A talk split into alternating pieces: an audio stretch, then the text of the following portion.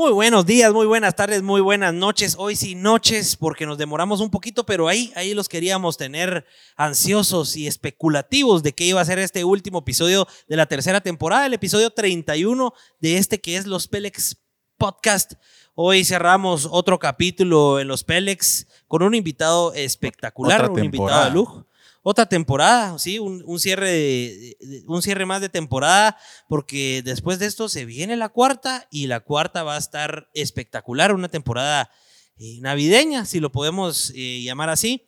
Y pues Pablito, Juanjito, buenas noches, ¿cómo estamos? Juanjito, hoy andas de relevando ahí. Hoy ando de, suplente. Eh, Richie se peleó con Juanca y con Pablo de, última, de último momento, entonces eh, me pidió favor a mí que lo reemplazara. Sí, pues estaba molesto. Sí, a ver cómo salen las cosas. A ver si das la talla. Me, contabas en el backstage que, que, estás viendo, es como en el fútbol, ¿verdad? Y nuestro invitado nos lo va a poder explicar eh, más adelante. Es como en el fútbol, sos el el de la banca y cuando llegas y te ponen de titular, tenés que dar la talla porque de repente que lo, que lo banqueas al otro. A ver si sorprendemos al público. Vamos a ver, por favor, vayan poniendo todos esos comentarios si, si les parece la actuación de Juanjo. Y Pablo, buenas noches, ¿ya terminaste de chatear ahí? Fíjate que estoy solo ajustando un poquito el sonido porque los escucho muy bajo, pero no sé ah. si crees que se los menciona a la audiencia también. Sí, menciona. Sí, es que me escucho Somos los peles. No, no, no, no, tengo un sonido envolvente eh, para meterme dentro de la conversación, ¿va? Sí, pues. Entonces, ok, eh, sí, hace falta. Ahí está, yo me escucho mejor ahora, sí, mucho mejor. Mucho sí, mejor. ya, ya. Excelente. Audiencia, por favor, váyannos colocando ahí si nos escuchan bien, si nos ven bien. Vayan poniendo ahí sus molestias de que hayamos empezado tarde, son aceptables. Eh, y bueno, hoy un 31 episodio con un invitado de lujo, Juan Carlos Plata, eh, futbolista, entrenador, empresario, mil cosas que vamos a platicar hoy con el Pin Plata, mi tocayo. Vamos a ver si me deja que le llame hoy como mi tocayito, mi tocayo, a ver, a ver si se deja el Pin. Y, y pues nada, agradecemos a todos nuestros patrocinadores y por tenernos hoy acá, a AM Staff, arroba AM Staff eh, GT en Instagram, por este set tan lindo que se echaron para esta tercera temporada. Ahora se pusieron ellos solitos más alto, el, más alta la meta, porque para la cuarta tiene que ser mucho mejor. Así que Juan Carlos Morataya, si nos estás viendo hoy en vivo, y pues ya sabes que para la cuarta temporada ponerse pilas a TMK. Gracias por nuestros Yetis, donde se mantienen nuestras bebidas frías toda la noche sin necesidad de echarle hielo ni de arruinar Em, la esencia. Y eh, también agradecemos a Identidad GT, ahí síganos en Instagram, Identidad GT, por nuestras gorritas Pelex, que sin duda alguna, pues les pueden hacer a todos ustedes, si tienen sus empresas, sus negocios, emprendimientos, las mejores gorras. Yo quiero preguntar si, si, también tenemos patrocinio de Poporopos.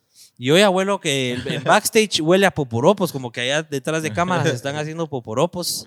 ¿verdad? Pues huele a cine, huele a cine. Huele a cine. Ya dan ganas de ir a Cinépolis a ver si Cinepolis nos patrocina la próxima temporada. Bueno, eh, también, por favor, eh, les voy a pedir que vayan ahí, tómenle un screenshot a su celular o una foto a su tele, si es en su sala donde nos están viendo. Súbanla a su historia de Instagram y pongan ahí arroba los Pelex. Con eso, miren, ya nos ayudan un montón a que la audiencia suba y a que podamos llevar pues este entretenimiento un poco más allá. Y recuérdense que estamos en todos lados, estamos en TikTok, en YouTube, en Facebook, en Instagram, en Spotify. Si no les da chance y se quedan dormidos hoy, pueden ir a escucharnos mañana y cualquier otro día Spotify. Ahí estamos mientras que van en el carro. jueves de tráfico mañana, después el viernes más pesado, ahí nos pueden ir escuchando en Spotify sin ningún problema. Así que los invitamos a que nos vayan a seguir a todas nuestras redes sociales. Pues sin más preámbulo, yo creo que estamos listos para pasar a nuestro invitado de la noche. Juan Carlos Plata. Corre el video intro. Sin pelos en la lengua. Bienvenidos al podcast donde se hablan las cosas tal y como son, sin adornos y sin tanta babosada. ¿Sos feliz? ¿Te gusta tu trabajo? ¿Te han considerado un Pélex? Acá nos encantan los invitados Pélex, que se dedican a ganarse la vida haciendo lo que les gusta, porque ahí, ahí está la clave. Arre pues.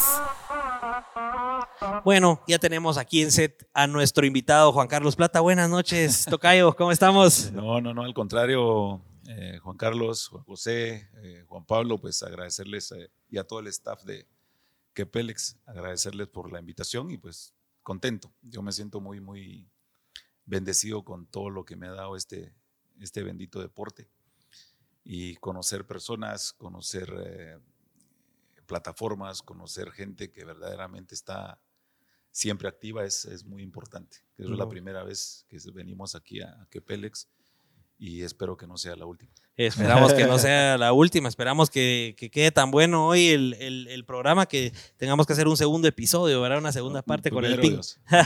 Primero Dios. ¿Y sabías a qué te metías cuando aceptaste la invitación de los Pélex? ¿Qué, qué se te, qué se te- qué pasó me- por la mente? Me mencionaron algunas ah, personalidades que han, que han que hemos tenido por, aquí. acá. Eh, entonces sí nos, eh, nos causaba alguna, alguna incertidumbre, pero eh, Con como, se- como lo dije anteriormente, yo contesto de todo. Si no lo sé, no lo contesto, pero de lo contrario, Le das a mi vida pregunta. personal, mi vida de niño, de todo lo puedo contestar porque no tengo nada que ocultar. Qué excelente, Buenísimo. qué excelente saberlo, Pin. Ahí sí que nos abrís puertas a, a despedazarte. Son mentiras. No, pues qué alegre. Aceptamos mucho que hayas eh, venido. Y pues la idea de este podcast es que nosotros te podamos hacer preguntas para conocerte mejor, conocer a la persona detrás del ídolo, detrás de, de la figura deportiva, para que la gente pueda, pues hoy llevarse algo de lo que vayamos a platicar acá, que, que les vaya a servir en su vida. Y, y pues lo otro es que tomamos muy en cuenta los, los, los comentarios de los que nos están viendo en vivo para írtelos haciendo eh, conforme va avanzando el programa y que todos podamos pues participar, ¿verdad? No hay problema. Yo quisiera empezar, pues, eh, sabemos que tenés más de 20 años en el deporte, eh, y, pues tú llevas una vida en el deporte, pero quisiéramos empezar desde, desde tu familia, desde los orígenes, en qué hogar creció Juan Carlos Plata, Eh, entiendo que tenés cinco hermanos varones y, y una mujer. Eh, ¿Cómo Son- fueron esos son inicios? Son más. Son más, muchos ¿Cuántos más. son? Ah, sí, ¿cuántos son? Empecemos por ahí, empecemos por ahí. No, no, nosotros, pues bendito, bendito Dios, somos una familia muy numerosa. Ujú. Eh, mi mamá creo que no tenía y mi papá no tenía tele. somos 12, 12, 12. hijos eh, por parte de mi mamá y mi papá y ahora quedamos nueve. Sí, pues. Somos cinco varones y cuatro mujeres las que quedamos en este momento. Yo soy uno de los más pequeños. Ok. ¿verdad? Yo nací en el barrio San Antonio de la zona 6. Ok. Eh, por un accidente que tuvo mi, mi padre, eh, tenía yo año y medio, dos años, eh, no me pudo dar su apellido, por eso si no hubiera sido Juan Carlos Aguilar Plata. Ah, Ah, ok. ¿verdad? Entonces yo tengo el Plata por el apellido de mi mamá. Ah, aquí queda tengo más solo el, plata, solo el Plata, tengo nada más. Sí, pues. ¿verdad? Entonces eh, mi papá me lo quiso dar más a- adelante, pero ya. Estábamos ya solo con el plata. Con el plata te quedaste. Sí, exacto. Incluso mi otro hermano, que los dos eh, me lleva, mi otro hermano me lleva dos años. Ujú. Él fue uno de los primeros que jugó en ayuntamiento. Ah, de veras. Eh, tuvo poco tiempo en ayuntamiento. Él tiene el apellido de su padrino, que es Mérida. Mi hermano es Mérida Plata. Sí, pues ahí andaban intercambiándose Sí, apellidos. cabal. Entonces, nosotros nosotros somos, un, somos una familia muy, muy unida. Y mi familia, especialmente mis hermanos mayores, fueron los que me apoyaron en tomar el reto de, de- de involucrarme de lleno al fútbol. Ah, de veras, viene de, de tus hermanos mayores esa pasión. Exacto, exacto, sí. Mis hermanos fueron los que me, involucraron desde muy niño a jugar con ellos. A pesar que jugaba con más grandes, eh, Claro. me llevaron a hacer, porque yo de niño no tuve ninguna escuela deportiva ni una academia. A pura Fui- chamusca. Fui hecho totalmente a pura chamusca en la calle. Incluso la invitación ya metiéndonos un poco al tema de cómo nos fuimos metiendo un poco al, a este bendito fútbol, le digo yo, porque el bendito fútbol fue el que me, el que me brindó la posibilidad de sacar a mi familia adelante. Te dio una vida. Totalmente, totalmente. Entonces, en mi niñez, pues yo comencé a trabajar desde los 11 años. Entiendo que abandonaste el colegio y. todo, todo.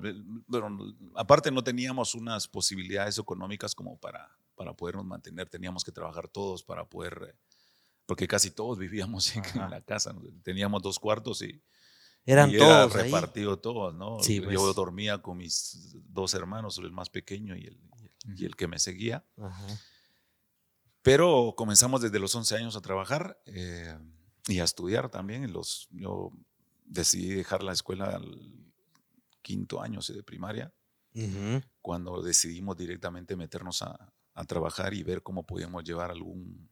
Entre algo- todos los entre to- hermanos. Entre todos los hermanos ¿Y nos repartíamos. Trabajé de limpialatas en una panadería, después me volví panadero, asistente panadero y hasta que me volví jefe de panadero. Hiciste toda una trayectoria Todo ahí En la también. panadería, exacto. Y después eh, me metí a, a mensajero. y Después me volví manejador de una máquina de imprenta. Y ahí es en la imprenta esta donde me descubre Mariano Aguirre Tucumay, que fue el que me descubre. Porque Eh, armaron un equipo ahí Nosotros en la jugábamos en la imprenta. teníamos un equipo, Un y, equipo. y teníamos, aparte del equipo, el día, el fin de semana jugaban con mis hermanos mayores, Sí, pues. pero ahí en la imprenta vieron que tenía ciertas cualidades.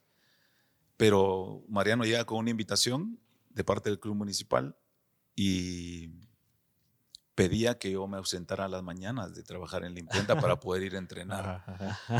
¿Qué edad tenías ahí? Estaba por cumplir 18 años. Sí, pues. ¿verdad? Eh, no la imprenta, no sé, yo creo que todavía está al final de la 13 calle, Ujú. ¿verdad? Entonces eh, llega la invitación, el dueño de la imprenta, don Ronnie Ortiz, que se me queda siempre, y la- su señora Rosario, fueron los que me apoyaron muchísimo. Me dijeron, mire, dale, le vamos a dar chance a a usted para que se ausente en las mañanas. Qué bonito. Entonces yo salía del barrio San Antonio de la zona 6 y me iba al- a los campos del Roosevelt a entrenar con, con Mariano. Seis y media de la mañana tenía que estar ahí en, el, en los campos del Roosevelt. Todos los días, lunes a Todos los viernes. días, de lunes a viernes. ¿verdad? Entonces yo me regresaba a la imprenta a las 12, 12 y media del, del- del mediodía. Hacer la, me- la media jornada. Trabajaba de 1 a 6 de la tarde, pero Sí, de pues. 6 en adelante tenía que reponer las horas, entonces salía casi a medianoche. de- de Hacías to- o sea, sí hacías tus horas extra. Entonces... eh, No horas extras, las, las las que tenía Bueno, que reponer. sí, horas. La reponía, pero como ya era medianoche, yo vea, en bus me trasladaba, Ujú. entonces me tenía que quedar ahí en la imprenta. Me Ahí te quedaba quedabas a toda la dormir. semana a dormir toda la imprenta, porque a la mañana siguiente me iba de ahí de la zona 1 a trabajar, a entrenar. Y así pasé por casi año y medio, Sí, pues. hasta después de ese año y medio que me dice el, el de la imprenta, miren, ya no, ya no va a haber eh, permisos. Porque se ve en una época bastante grande donde sí hay muchos pedidos de Ajá. aquí en la imprenta, sobre todo en la época donde hay que diseñar libros y todo, Sí, todas esas claro. cosas. Entonces ya no va a haber entreno. Entonces ahí fue donde entraron mis hermanos Ajá. directamente, donde dicen, miren, vos tenés condiciones. Entonces perseguí ese sueño para poder llegar a, a municipal. El problema fue decirle a la institución que ya no iba a llegar, Ajá. ¿verdad? Entonces eh, Era fal- tu chance, era tu falté dos meses a entrenar hasta que mis hermanos me dieron la oportunidad de decir, no, nosotros vamos a ver de qué manera solventamos el- lo que estamos percibiendo tú y yo aquí en la casa.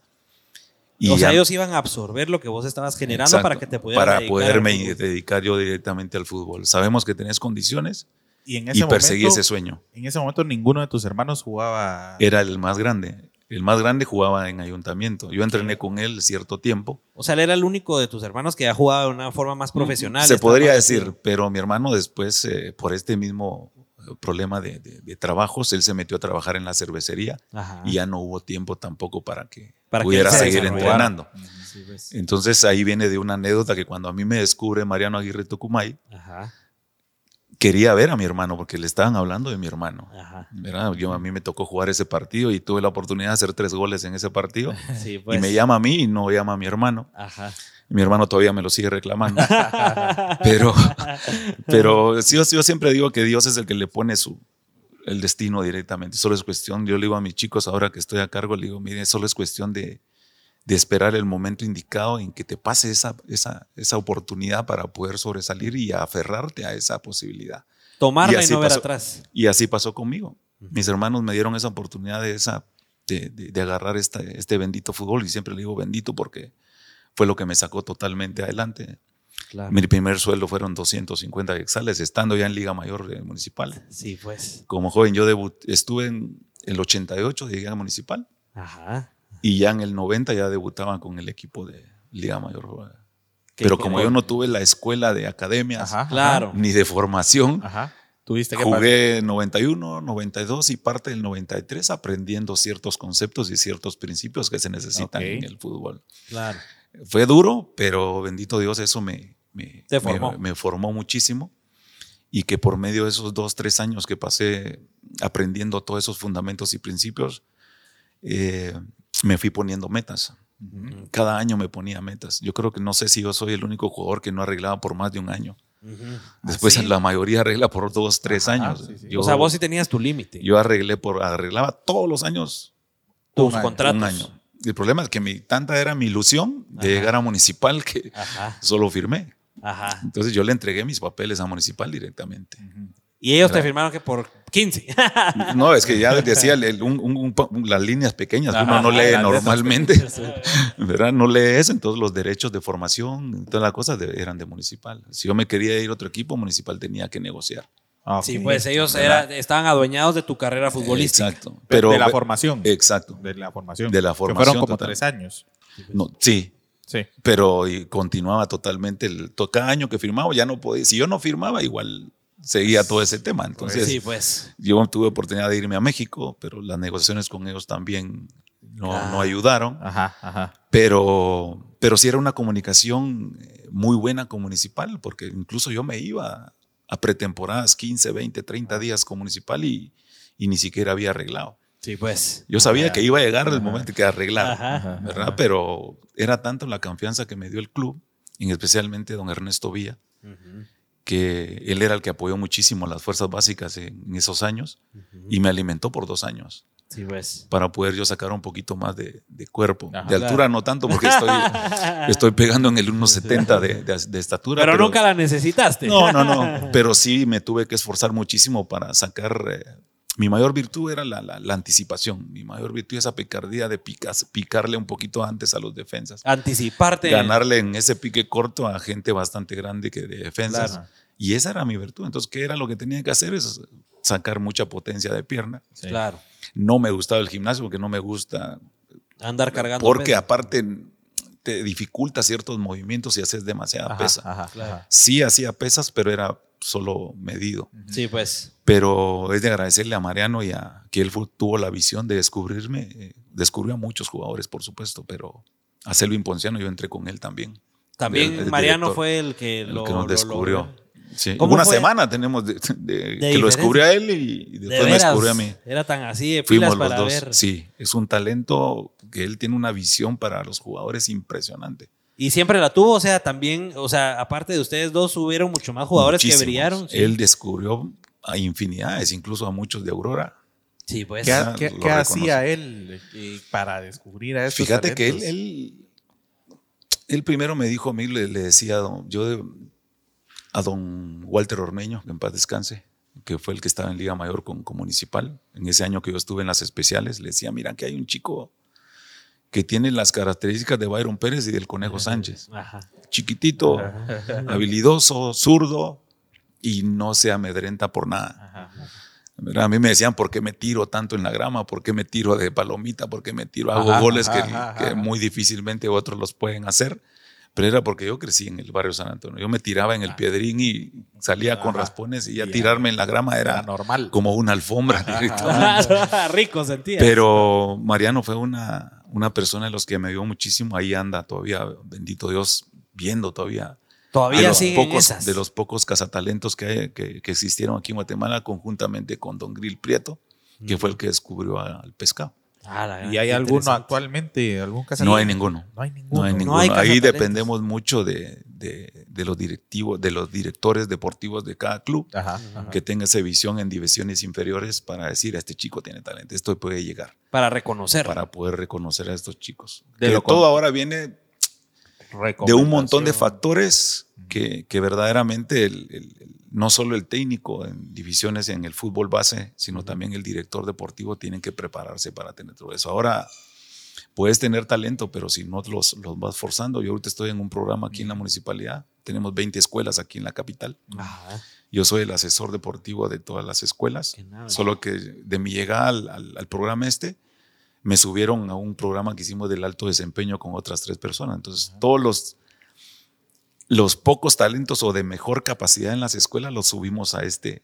A este más intensivo. Exacto. Ya les damos un trabajo más personalizado, ya con cargas, con trabajos, con nutrición, con valores, con. Algo bien de- profesional. exacto. Lo que pasa es que todas las escuelas son, la mayoría son de zonas rojas. Claro. Sí. Entonces es complicadito. Yo Sí. vengo de la calle, entonces a mí no me, Nada te no, no, no me nada. amedrenta nada. Entonces yo le digo a los chicos, ¿ustedes cómo quieren que les hable? ¿Les hablo bien o quieren que les hable del barrio? Les po- entre broma y broma les digo, les puedo sacar el canasto que traigo en la, de allá del barrio San Antonio. Entonces, pero no me gusta llamar mucho la atención con malas palabras ni nada de eso, ¿no? Claro. porque si nosotros los tratamos con malas palabras, les corregimos esto, les corregimos lo otro con, con unas palabras fuertes. Ellos vienen de sus familias, de unos Sí. lugares bastante complicados, entonces vienen a un lugar A, a estar a en las hacer lo mismo. La psicología al final les juega. Nosotros lo sacamos hora y media, dos horas de ese, de ese momento que tienen ellos en, en esas colonias y en esas zonas, que por medio del deporte los estamos alejando un poquito de todas esas dificultades Ajá. que tienen. Qué. Y más o menos ahí estamos. Y esa es primera vez, siento. a- a- adentrando un poco en ese tema, es primera vez que pasa esto aquí en Guate, que existen estas escuelas y que se está haciendo un programa así de alto desempeño, bien profesional. Eh, lo que pasa es que los clubes municipales, yo sé que tiene, ahorita por esto de la pandemia, lamentablemente, no sé, muchos clubes no siguieron con su sub 15, Ajá, sub 17, ajá. su sub 20.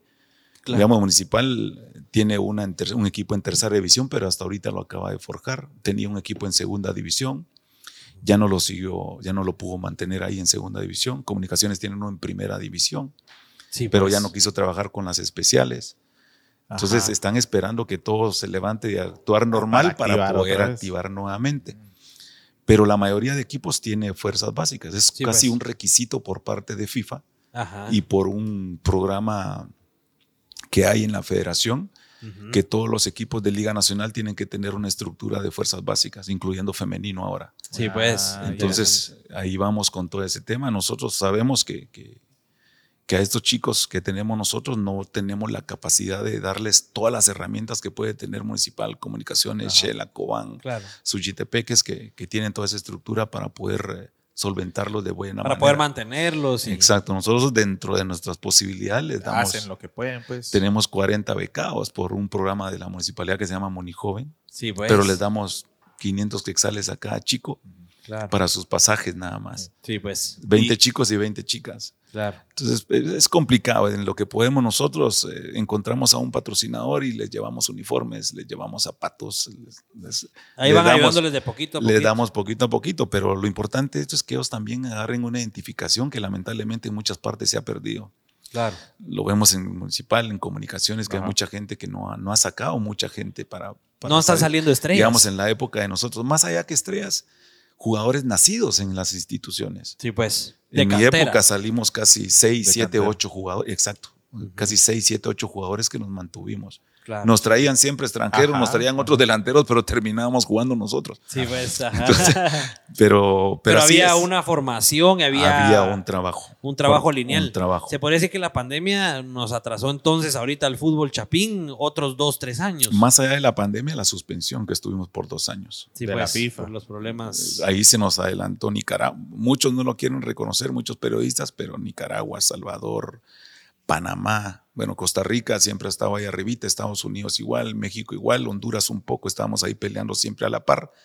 Pero ahora que jugamos con Salvador o Nicaragua, Ya se nota la se diferencia. miran parejo, de repente nos pasa por arriba futbolísticamente Nicaragua y. El Salvador, pero por ahí en el resultado no, pero futbolísticamente sí, Sí. nos pasan por arriba. Entonces claro. tenemos que encontrar ese- esos orígenes que, que- de, de competitividad que tenemos que tener los seleccionados, que lamentablemente también eh, las ligas influyen muchísimo porque tienen no nacidos en Guatemala y tienen extranjeros. Sí, Entonces, pues. normalmente en el fútbol 11, normalmente algunos equipos grandes tienen seis extranjeros, por ejemplo, Y por ahí son cuatro guatemaltecos los que están. ¿Y cuál es el inconveniente para el seleccionador eh, Que nacional? de tiene poquito. que ¿eh? lamentablemente los puestos claves en una estructura de un 11, portero, defensa, contención y delanteros, la mayoría son extranjeros. Sí, pues. Entonces, teníamos la esperanza primero con Danilo Guerra cuando se, se- se fue el pescado. Ajá. Después el, el flaco Martínez de Municipal se lesiona. Estaba el Salamá Martínez de, de Guastatoya, está lesionado. ¿De dónde podemos agarrar otros chicos? No si no tenemos, dónde. si están ocupados la mayoría por centro, por extranjeros. Claro. Y no es por desmilitar a extranjeros. Yo estuve conviviendo con muchos extranjeros que vinieron a dejar huella aquí muchísimo. Claro. El extranjero es el que tiene que venir a dejar huella. Ujú. Sí. ¿verdad? Para ser eh, mejores. A nosotros nos metían de todo y, y Mario Acevedo, Chalo, Pando, todos los, Los clásicos. Freddy, terminábamos jugando nosotros. Ajá, sí. Pero así es. Y Uno cuando tiene hambre, tiene, tiene constancia, pero sobre todo tiene la pasión porque por, por este deporte lo hace hacer cosas. Yo me quedaba hora, una hora, hora y media trabajando después de cada entreno para fortalecer lo que, lo Todos que a sus- mí me hacía falta. Ajá. Entonces yo le decía a un, a un volante, mira, necesito que haga centros. Y le decía al portero, mira, necesito que haga que, que me pares ahí unas pelotas. De anticipación, por arriba, por abajo, todo. Pero me quedaba hora y media trabajando. Sí, pues, es ir más allá en el... Nunca se imaginaron que un, que, que un centro delantero de unos 70 fuera el, el- el- centro delantero de Municipal y de selección por más de 15 años. Entonces, Pero así es, Ajá. y así es. Y, y de tamaño, digo, yo soy creo que uno de los más pequeños. Ajá. Estamos hablando de Huespal en selección. Ajá. Eh, el, el tanque, Ajá. eh, el pescado, o los últimos, Danilo Guerra. Entonces yo era uno de los más pequeños. Carlos Martínez, no digamos que es flaco alto, Ajá. pero yo era el más pequeño de todos. Claro. Pero así es. Cuando uno secreto en tiene- las ganas. Eh, Exacto, exacto. ¿Cómo ves a, la juventud? ¿Cómo ves a esas generaciones que vienen? Y si las comparas con tu generación, tu- con tu generación de canteranos que hicieron trayectoria, ¿cómo ves ahora la juventud de Guate? ¿Los patojos están igual de chispudos que en tu época? ¿Ha bajado eso? ¿Cómo lo ves? Lo que pasa es que creo que hay muchas generaciones ahorita que, que no han picado piedra, ¿verdad? Que- La tienen muy fácil. Ajá, exacto. Yo, digamos, mi hijo está jugando en tercera división ahorita. Yo miro a nuestros chicos, pero más que todo miro a los padres. Los padres me dicen, es que no los ponen. Es que este viene jugando bien fútbol 5 y fútbol playa y fútbol sala. Ajá. No es lo mismo. Cambia No es, completamente. es totalmente diferente. Por ahí le va a costar a uno de fútbol 11 a cambiar a futsala que de futsala Sí. suba. claro. Lo- porque son casi los mismos, los mismos movimientos, la misma metodología. Cambia sistemas, definitivamente, pero no es lo mismo. Pero muchos padres influyen muchísimo en determinado momento con el deportista. Sí, pues. Porque les ponen más allá de las correcciones, porque a veces que ni el entrenador se mete en correcciones, porque quitan todos los gritos de los padres que están allá atrás. Ajá, ajá. Y ese es un inconveniente bastante eso grande. Yo con mi hijo lo experimenté muchísimo y, y los padres de familia, el técnico me decía, venite para acá, quédate aquí. Lo Ajá. poco que lo fui a ver porque no lo iba a ver porque Ajá. lo terminaba viendo como 10 minutos nada más porque me mantenía con la gente ahí. Ajá. Ah, la Pero le decía, no, no, no, no, no, yo no me quedo ahí, yo me voy hasta la otra esquina. Ajá. Porque yo miraba cómo agarraban al técnico y le gritaban al hijo y al niño y el niño volteaba a ver a sus papás y entonces le hacían más caso al papá que al entrenador. Sí, pues. Entonces, Desde ahí, desde ahí ya desde no ahí va- se rompe totalmente. Entonces ahora normal, ahora lo que se pide es que, que- el trabajo directamente en fuerzas básicas ya solo lleguen a dejar a los chicos y que se preocupen totalmente. Ya se les dice a los padres, entran a este rectángulo, ya son de nosotros. Sí. Afuera, ocúpense ustedes de ellos y en corregirlos. Si los van a corregir, corríjanlos en su casa, no se lo corrijan dentro del, dentro del grupo. Claro. Porque si no, hay padres que lo corrigen dentro del grupo y los chicos se achican. Y ya psicológicamente los. y los- aparte, ya no, algunos que han dejado la carrera por, el- por fútbol por lo mismo, Sí, por pues. los padres. O sea, sí es algo que es afecta. complicado, sí. Qué interesante. Sí. ¿En qué momento, eh, Pin, te diste cuenta que, que lo tuyo era el fútbol? O sea, ¿en qué momento el Pin? Porque entendemos que Mariano te encontró y, que te fuiste a jugar con tu hermano. Que pero, ¿en qué, jugabas con un equipo que- de ajá. la empresa. pero ¿en qué momento dijiste, vos, no, yo soy cabrón para esto, yo soy cabrón para el fútbol y soy mejor que estos 20 con los que estoy acá? ¿Que ¿En qué momento? Pero fíjate que fue en ese momento que me habló Mariano, Ok.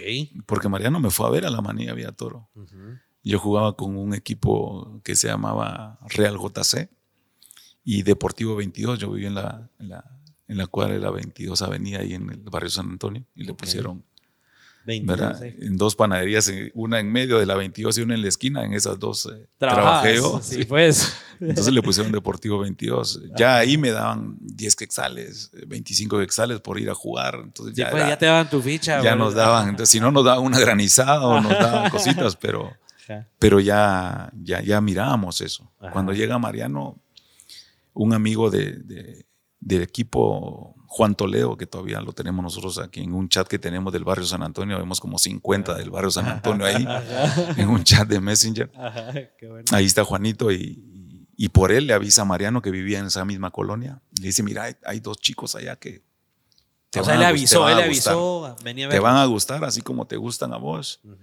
Anda velos.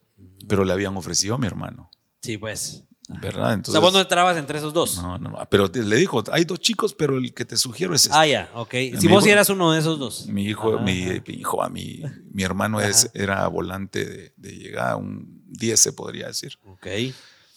Y lo llegué a ver, jugó muy bien mi, mi, mi hermano, por supuesto, pero justo a mí me tocó hacer los tres goles. Entonces, directamente, Brillaste. Ah, directamente brillaste. se fue conmigo. Y vos ni sabías que él Y había ni llegado idea. a ver. No, no, nada. no, nos dijo al final. ¿verdad? Llegó con Juan y nos dice, mira, él es Mariano Aguirre de Fuerzas Básicas de Municipal y nos están interesados en que vayas a entrenar. Y le dije ya de lo de imprenta, de la panadería, de lo que hacía y toda la cosa. Entonces ya la invitación la tenían que hacer ellos formales y ver qué se hacía. Sí, pues. Ellos fueron a hablar al... ah, de veras. O sea, la. Llevaron la carta oficial del club para podernos eh, Ah, nave. pedir qué permiso nave. y toda la cosa. Ajá. Pero desde ahí, desde la, de la, de la manía Vía Toro, que ya teníamos 17 años, Ujú. desde ahí dijimos nosotros, no, si tenemos hay algo, tenemos O sea, ahí algo. te abrió, lo, Mariano vino y te abrió los ojos Me de. abrió el panorama No solo estoy aquí chamusqueando, sino esto Sí. lo puedo llevar a otro nivel. Sí, cabal. Pero pasa algo raro aquí en nuestro fútbol. Ujú. Digamos, cuando nosotros nos descubren, no habían fuerzas básicas, Ajá. no habían torneos de fuerzas básicas. Pues, Ese mismo año se hace un torneo de especiales. Eh, jugamos tres partidos en torneos especiales y después los suspenden porque no, no tenían capacidad los otros clubes para mantener un equipo de eso. Entonces, Claro. Mariano Aguirre y don Ernesto Vía, ¿qué hacen con el equipo para no dejarlo? Porque Ah. eran varios jugadores. Éramos un plantel de 20, 25 chicos. Ajá. ¿Y qué hacen ellos dos? Llevarnos a departamentos, a ferias, a esto y al otro Los para, llevaron a meter un montón de torneos. para podernos, para podernos mantener eh, activos. Ah, qué ¿verdad? interesante. Hasta en el año 89 que nos dicen, miren, don, Er- don Ernesto Vía, en el, antes que finalizara el 89, despide a 11 del cuadro mayor de Municipal. Ujú. Hubo una revolución en Municipal que despidió a tres extranjeros. Ahí se fue Luis Amílcar Castro, se fue eh, Gillo Salguero, se fueron jugadores Eh, buenos. eh, Luis Amílcar Castro. Y ahí subimos nosotros, eh, subió Selvin Ponciano. Ahí se les abrieron las puertas. Ah, la Subió Abner Gudiel, subió Chinchilla, subió Eddie Arenas, subimos Manolo Cayén, subimos directamente todos. Quedamos subcampeones ese año que subimos nosotros. A la ara. Sí llegaron ustedes a darle. Perdimos 4-2 en la final con Comunicaciones y el próximo año con ese mismo grupo fuimos campeones en el 91. A la gran ya. Es algo A que la gran es una historia muy, muy, muy, muy, Muy bonita. bonita, que sí. en dos decisión- años, en dos años hicieron. ya fui campeón, ya fuimos campeones, aprendiendo cosas Claro, que, que no sabíamos. ustedes sabían jugar en, la- en la- en el piedrín. Exacto. Y todavía ahí hay jugadas en un, en un documental que me sacó el club Ajá. en mis inicios, en los primeros partidos que teníamos en Liga Nacional, donde todavía cometíamos errores de, Ah, De de novatos. novatos, De totalmente. novatos. Nos íbamos a meter con dos, tres jugadores y nos la quitaban y ahí teníamos que ver de qué. Pero son cositas que uno va aprendiendo en el camino. Y, y bendito Dios, encontré a gente en este bendito fútbol Claro. que me supo mantener siempre los pies sobre la tierra.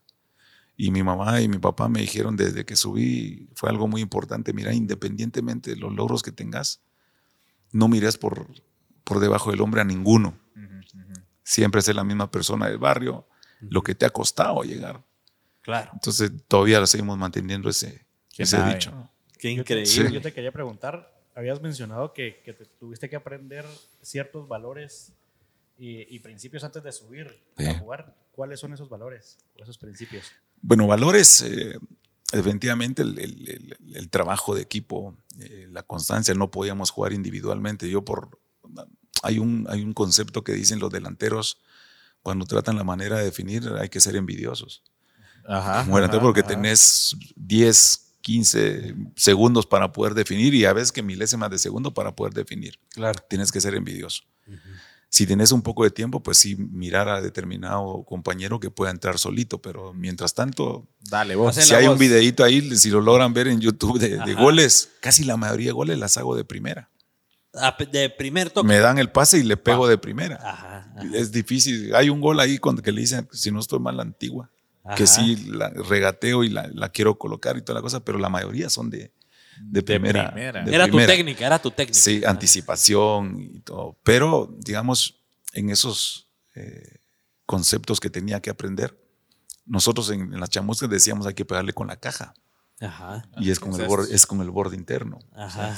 era borde externo, eh, punta, tal. Yo no sabía. Ustedes se comunicaban con la- lo, lo de la calle. Digamos, don Grill Prieto nos dice, les decía, porque yo tuve la oportunidad de ver tres, cuatro generaciones que subieron en mi carrera. Ujú. subió la, el pescado con el Pando, después subió. Chalito con Jairo, y después vino Alvisuris con, con Carlos Figueroa y todos estos, ¿verdad? Don Gil Prieto decía, miren, si ustedes se aprenden las ocho superficies de contacto que hay del tobillo para abajo, van a dominar totalmente el... Porque el ¿Cuáles, tobillo cuáles son las ocho? es eh, borde interno, borde externo, empeine interno y externo. Ajá. ¿Cuál es la La- diferencia entre el, Digamos, el, la parte de arribita? el empeine, digamos, es donde tenés el dedo gordo con el... Ajá. Donde te sale como el callo, se podría decir. Ah, ya. ¿verdad? Donde está el dedo gordo aquí. ah, ok. Ese es el borde externo. Ok, ok. El borde interno ya es con la parte de Esto. donde tenés el, siempre es con toda la parte de medio. Y por afuera el borde externo es para conducir. Ajá. Vas así. Y vas con, con- tocándola casi con, con el dedo y chiquitito y ahí lo vas con... Hay, hay una superficie que se llama empeine total, Ajá. que ¿Qué es, es donde este? están las cintas, Ajá. ¿verdad? Y hay tres superficies de contacto que son las de emergencia, que siempre les dicen que los jugadores... Yo le aprendí esa de emergencia a Romario. Ajá. ¿Por qué? La ¿Por punta, Romario Ah, definía ya. con punta Ajá, en ajá. determinado momento. El famoso puntazo. La planta y el talón. Sí, pues. Esas son las ocho superficies de contacto que la planta y el talón, la punta lo utilizan mucho en futsal. Sí, pues. ¿Verdad? sí, Esas son las va- tres de emergencia. Ajá. Ya las demás son normalmente que cada superficie tiene ciertas características. En el, en el golpeo del, del borde externo, ahí medís qué fuerza le pones. Si le pones eh, Comba. chanfle, comba, como se dije, o un, un efecto para, para que la pelota en vez de ir recto te voltee en determinado momento, ya tenés que saber todo ese tema. Entonces, Cosas tan técnicas y tan chiquitas como esas ya les abren a ustedes otras, eh, otras perspectivas de lo que es el fútbol. Me imagino que les ayudó un montón toda esa parte. es que, pero te estoy hablando solo del tobillo para abajo. Ah, Después De ahí- vienen los ejercicios de cómo bajar tu centro de gravedad, cómo meter el brazo, cómo Meter cuerpo. todos esos temas es increíble lo, lo- lo que uno va aprendiendo en el camino, ¿verdad? Y que definitivamente yo aprendí mucho con Claverí cuando lo tuve, que él me habló para ser asistente en selección nacional, Sí, sí. que normalmente para aprender y mecanizar un trabajo, digamos el golpeo de borde interno, se necesitan por lo, men- por lo menos entre 68 y 70 sesiones de trabajo. Solo para mecanizar el golpeo. De- de- Imagínate Y para todo lo demás. O sea, sí te- representa un trabajo. Pero como en el fútbol pues. no puede ser tan, tan específico en solo trabajar no. eso, Ajá. tenés que trabajar muchos en general. Yo Claro. por lo menos a mis, a mis alumnos ahorita, hoy me pasé en la mañana explicándoles una sesión de trabajo de, de- de técnica, de golpeo, Ajá. Y en eso te mantuviste. 20 minutos explicándoles a dónde tenían que ir y cómo Ajá. pegarle. Es impresionante lo, lo- lo- lo que se les olvida. Los chilpas que no tienen mucha, Retentiva. mucha concentración a la hora porque habían Sí, dos pues. chicos que les decía y estaban viendo el otro entreno así. sí. Es- pero son todas esas cositas que hay que ir aprendiendo. Yo los aprendí Claro. en el 91, el 90, 91 y parte del 92. Claro. Todavía todo ese tema. Claro. Mira, Ahora, el- Imagínate. El, el aprendizaje teórico es similar al, aprendiz- al aprendizaje práctico. O sea, ves El teórico, el teórico es, es conocimiento. El teórico es conocimiento, pero yo saco más provecho haciéndolo en la práctica.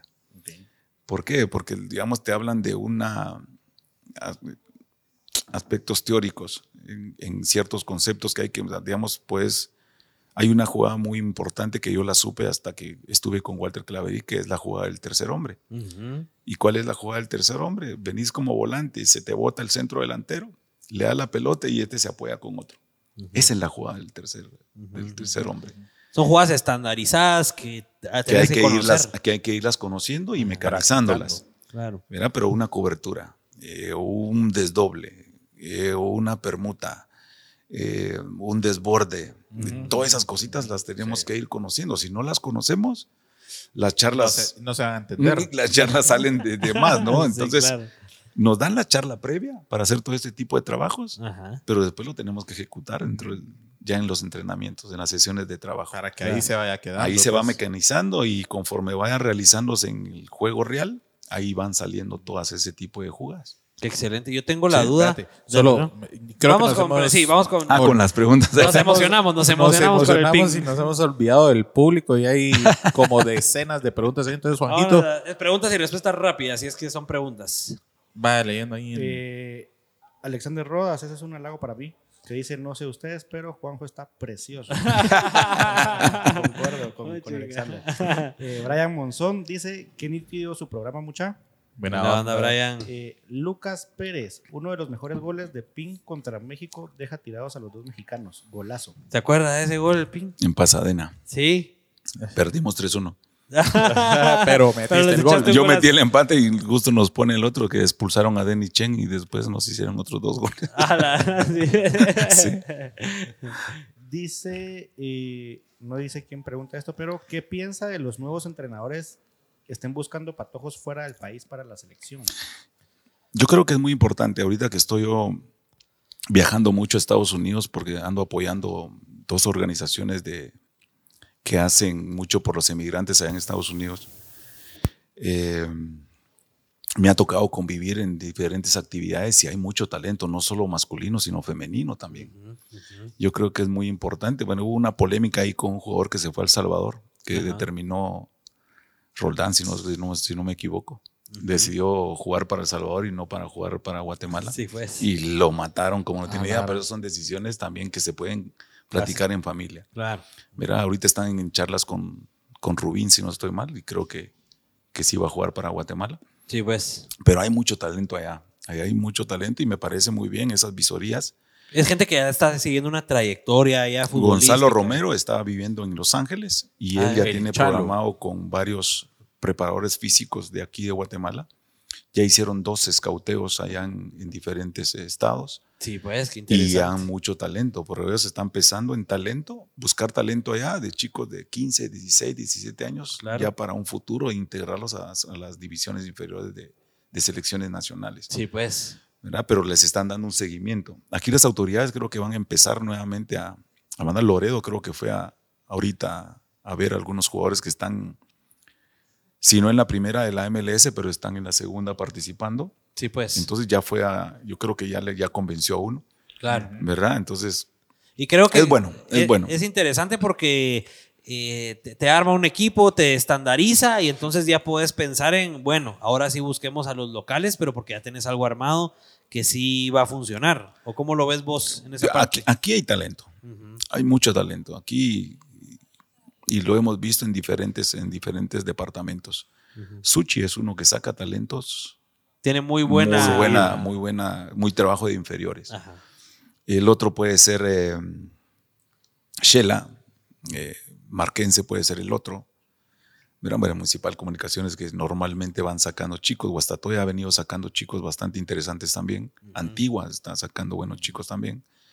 Entonces ahora se están preocupando. Lamentablemente aquí hay muchos, eh, muchos clubes que se preocupan primero en, en ganar títulos. Ajá. Que En formar. Ajá. Claro. Lo ¿Verdad? ven, quieren el, el gozo inmediato y. Exacto, exacto. Entonces aquí el- creo que el último jugador que vendió Municipal creo que fue a Marco Papa. Sí, pues. y sacó buena Claro. cantidad y no lo vendió totalmente. Ajá. Le vendió una parte de su ficha totalmente. Entonces Municipal sacó to- Por eso, buena es que, parte por eso por es que ellos. regresó a jugar después con Municipal. Exacto. Pero hay veces que no se preocupan en formar a los chicos. Ahorita lamentablemente se lesionó John Méndez Ajá. y había un, ahorita está surgiendo una oferta que se lo quieren llevar a tal lado. Sí, pues. Ahora la opción es, es eh, Barrientos, si no estoy mal. Pero son, son momentos que, que- que hay que tomar esa decisión, que la Claro. mayoría son inversiones, sí, Ajá. que se es a pueden, largo plazo. por ser eh, clubes grandes, pueden encontrar un patrocinador que se dedique exclusivamente para formar a los chicos, Claro. ¿verdad? Entonces, ese Por creo que es un, es un camino que lamentablemente en los departamentos ha costado trabajar ese tema. Claro. En la federación tienen que hacer un trabajo, porque hay Arduo. 29 asocia- 22 asociaciones, una en cada departamento, que es donde tienen que masificar el, el- el deporte en sí, en cada, en cada asociación, en, en cada departamento. Y lamentablemente no se está trabajando, hay pocas que están trabajando arduamente con debe. eso. Y por eso hay juegos nacionales para hacer ese escauteo de ver a chicos que se puedan ir a los clubes, a diferentes clubes, Sí, pero está costando. Lamentablemente no se está haciendo un trabajo muy, muy, Eficaz. más allá de eficaz, creo que intenso para ir buscando ese talento que hay en diferentes lados. Uno de los que promovió mucho jugador fue Izabal. Ahí salieron jugadores, pero Muy Hicieron buenos. convocatoria. Le decían siempre Q18 a todos los de Izabal. Mira, no, no se les nota la edad a los fregados esos. Entonces, pero, pero de ahí se sacaba mucho talento. Sí, pues. Igual Honduras está haciendo mucho ir a esas zonas de, de- de esa raza morena Ajá. para poder sacar mucho jugador. Sí, pues. ¿Verdad? Ahorita se están involucrando cubanos aquí a Guatemala. Sí, Hay pues. uno en comunicaciones, ya está en municipal otro, que son buenos jugadores. Claro. Pero es ese trabajo que están haciendo en, en- en sus respectivos eh, ligas y, y nosotros creo que nos estamos quedando mucho en esa formación. Sí, pues. ¿no? Excelente. Juanjo, sigamos rapidito con las Rapidito con las preguntas. Eh, Roberto Molina dice: Saludos desde El Salvador. Excelente programa.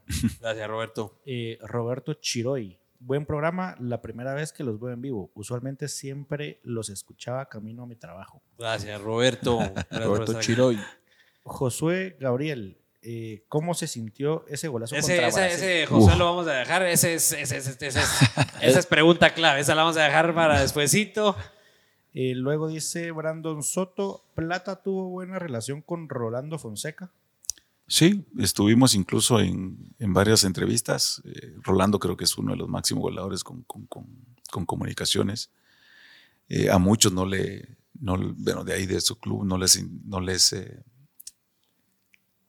no les, eh, ¿cuál es la palabra? Eh, um, Hacía clic. Eh, no hacían clic con, con él por su personalidad de Rolando. Rolando era una persona muy competitiva. ah, ok. Pero Siempre su, quería su ganar. modo, su modo de ser por ahí no, no Ah, le claro, gustaba a muchos jugadores. Ajá. Pero el tiempo que yo, yo compartí con él, bien, era una, una competencia sana, Ajá, una ajá. competencia en el cual, incluso cuando yo me retiro, él nos hace el gol y Ajá. nos empata y toda la cosa, y nos vamos a penales y toda la cosa. Y a mí me toca hacer el último penal de los cinco y gracias a Dios lo metimos, pero después fallaron ellos, eh, fallamos nosotros, Ah, eh, eh, falló el otro de nosotros y la metió Sí, eh, pues. Morales, si no estoy mal. Entonces perdimos la final. Yo me hubiera retirado siendo tricampeón de, de Ah, municipal. solo te- ese Fonseca. Pero, pero eso, la relación con él y con muchos de comunicaciones tengo una buena relación, porque aparte de dos hermanos que yo tengo le van a comunicaciones. Sí, pues. Entonces- La, qué interesante es. No, no, no. Eso sí, voy a la casa a visitar a mi mamá y nos juntamos y le digo, bueno, venimos a visitar a mi mamá y no, No hablar de fútbol. no vamos a hablar de fútbol, porque después echan sus dos cervezas y ya Ya comienzan está. a hablar cosas. Ah, Entonces, ya cuando comienzan a hablar cosas, ya, ya les Mejor digo, lo "Vaya, sacan de me, la mesa". me voy. ¿Y ven, ven- sí. ven los clásicos ahora juntos? ¿O ¿Perdón? no, ¿O no se juntan a ver los clásicos? No, no, no. Fíjate que él está viviendo en Costa Rica. Ah, ok. Sí, pues. Sí, sí. No, pero es raro que yo me junte con, con- incluso con jugadores de nosotros a, a ver los clásicos. Ah, de verdad, así no es Ah, algo usual. Lo que pasa es que cuando yo no jugaba algún clásico o cualquier partido, a mí me gustaba, o me iba con la familia, Ajá. a mí me gustaba estar solo. Sí, pues. No quería que me hablaran, no quería, porque yo me enfocaba mucho en el partido. Entonces, ya sabía mi esposa y mis hijos que a la hora de ir al estadio, ellos hacían su. su- Sí, pues. me dejaban un, como, como ahorita en la pandemia, nos dejan dos, dos sillitas Dos metros. a un costado y me dejaban a mí solito. Sí te metías ahí a... Sí. Me, me- me enfocaba mucho en el partido. No, no, no. Claro. ya después del medio tiempo ahí sí comenzaba a hablar, pero, Sí, pues. pero me Antes no enfocaba tanto. No me tenían que hablar, sino me, me desubicaba totalmente de, de la continuidad. Así de concentrado. Sí, pero igual me llegaban a pedir fotos y toda la cosa, entonces me sacaban la- de la concentración de ver el juego. Qué interesante. Vamos a ver, Plata, eh, vamos bajando comentarios. Eh, Esa es una pregunta de muchos y la hace Maquito. Dale, Jo. Mario Monterroso, ¿por qué Y le nunca, sal- preguntaron muchos. ¿por qué nunca Sí. saliste a jugar al extranjero? Era por eso que contabas de Por los eso rojos? contábamos de, los, de que mis papeles eran de, de municipal. Ellos son los que tenían que negociar. Hubo una oportunidad que municipal sí me dejó ir a Tapachula, Ajá. pero en Tapachula me daban la mitad de lo que yo estaba ganando en municipal. Sí, fue. Entonces yo tomé la decisión de no ir porque, porque justo ese año nació mi hijo. Sí, pues. Entonces ya tenía, yo, ya tenía yo un, un- Presupuesto. un presupuesto definido y si me iba al extranjero, que son riesgos que hay que tomar, Sí. como deportista hay que tomar, pero mi primer hijo, dejar a mi esposa recién, yo me tenía que ir, entonces no, no, no, entonces dije, Era "Miren, mucho". disculpen, no, no, no, no puedo. Sí, pues. Ahorita sí, no, no puedo irme. Ahí se fue un Nica nacionalizado guatemalteco de apellido Cedeño y después se fue el Pando para, para Ah, de Tapachula. veras, el Pando jugó en Después Tapachula. Pando creo que salta para otro club ahí en México Ajá. pero ellos sí tomaron la decisión. Yo, por mi hijo, fue que no tuve la oportunidad. Hubo otra oportunidad para ir a una prueba de 15 días a la América también. Ajá. ¿Cómo Que nos fue? quedamos con, no, no fuimos, nos Ah, no. quedamos con, con los boletos porque el- justo ese cambiaron de técnico. Cambiaron de Ah. técnico y dijo, no, aquí ya no viene ningún jugador. Me Sí, quedo con la misma, pues. pla- iba con el chino ruano Ah, la gran. Y se Ah, quedaron. la- y nos quedamos. ¿Y a, cuán- a cuántos días fue eso? de- Oh, no, fue una, es- fue algo complicadísimo, pero después... Sí, te, te dio bajón. Sí, Sí, sí. sí, porque ahí sí me quería ir. Ajá. ¿verdad? Pero, pero después hubo una oportunidad cuando le hice el gol a México, ese que están mencionando, Ajá. ya habían contratado al pescado, Sí, el pues. Galaxy. Ah, Entonces, Entonces, eh, ahí fue donde me- nos hablaron, miran, también te íbamos a traer a ti, pero no pueden llevar a dos equipos, dos guatemaltecos, porque normalmente exigen a un, a un jugador en determinado estado Ajá. para que también la afición capte totalmente. Ah, no ya. pueden llevar ya, dos. ya. Ya habían llevado al pescado, que el pescado acaba de salir con nosotros, se, se- se formó con nosotros y era su primera para ir. Sí, pues. Entonces, y no se equivocaron con el pescado. no sé qué, la- le, le pegaron. No se equivocaron, sí, sí, sí. Y así es, el destino así es. Entonces, si yo me hubiera ido a la MLS o a algún lado, no, no hubiera tenido los récords que tengo individuales y colectivos aquí en Guatemala. 39 goles en clásicos. En clásicos, claro. No me contó el 40 en esa misma final que hice un gol de penales, ese sí no me contó. Ya porque no no, te contó. y- ya no, no fue en los 90 minutos. Ajá, no Sí, sale en la pues. estadística Sí. así como oficial. ¿Cómo te Claro. sentiste de haberle metido 39 goles a tu, a, a tu, a tu equipo? A- a- me imagino que el más grande adversario al final como club.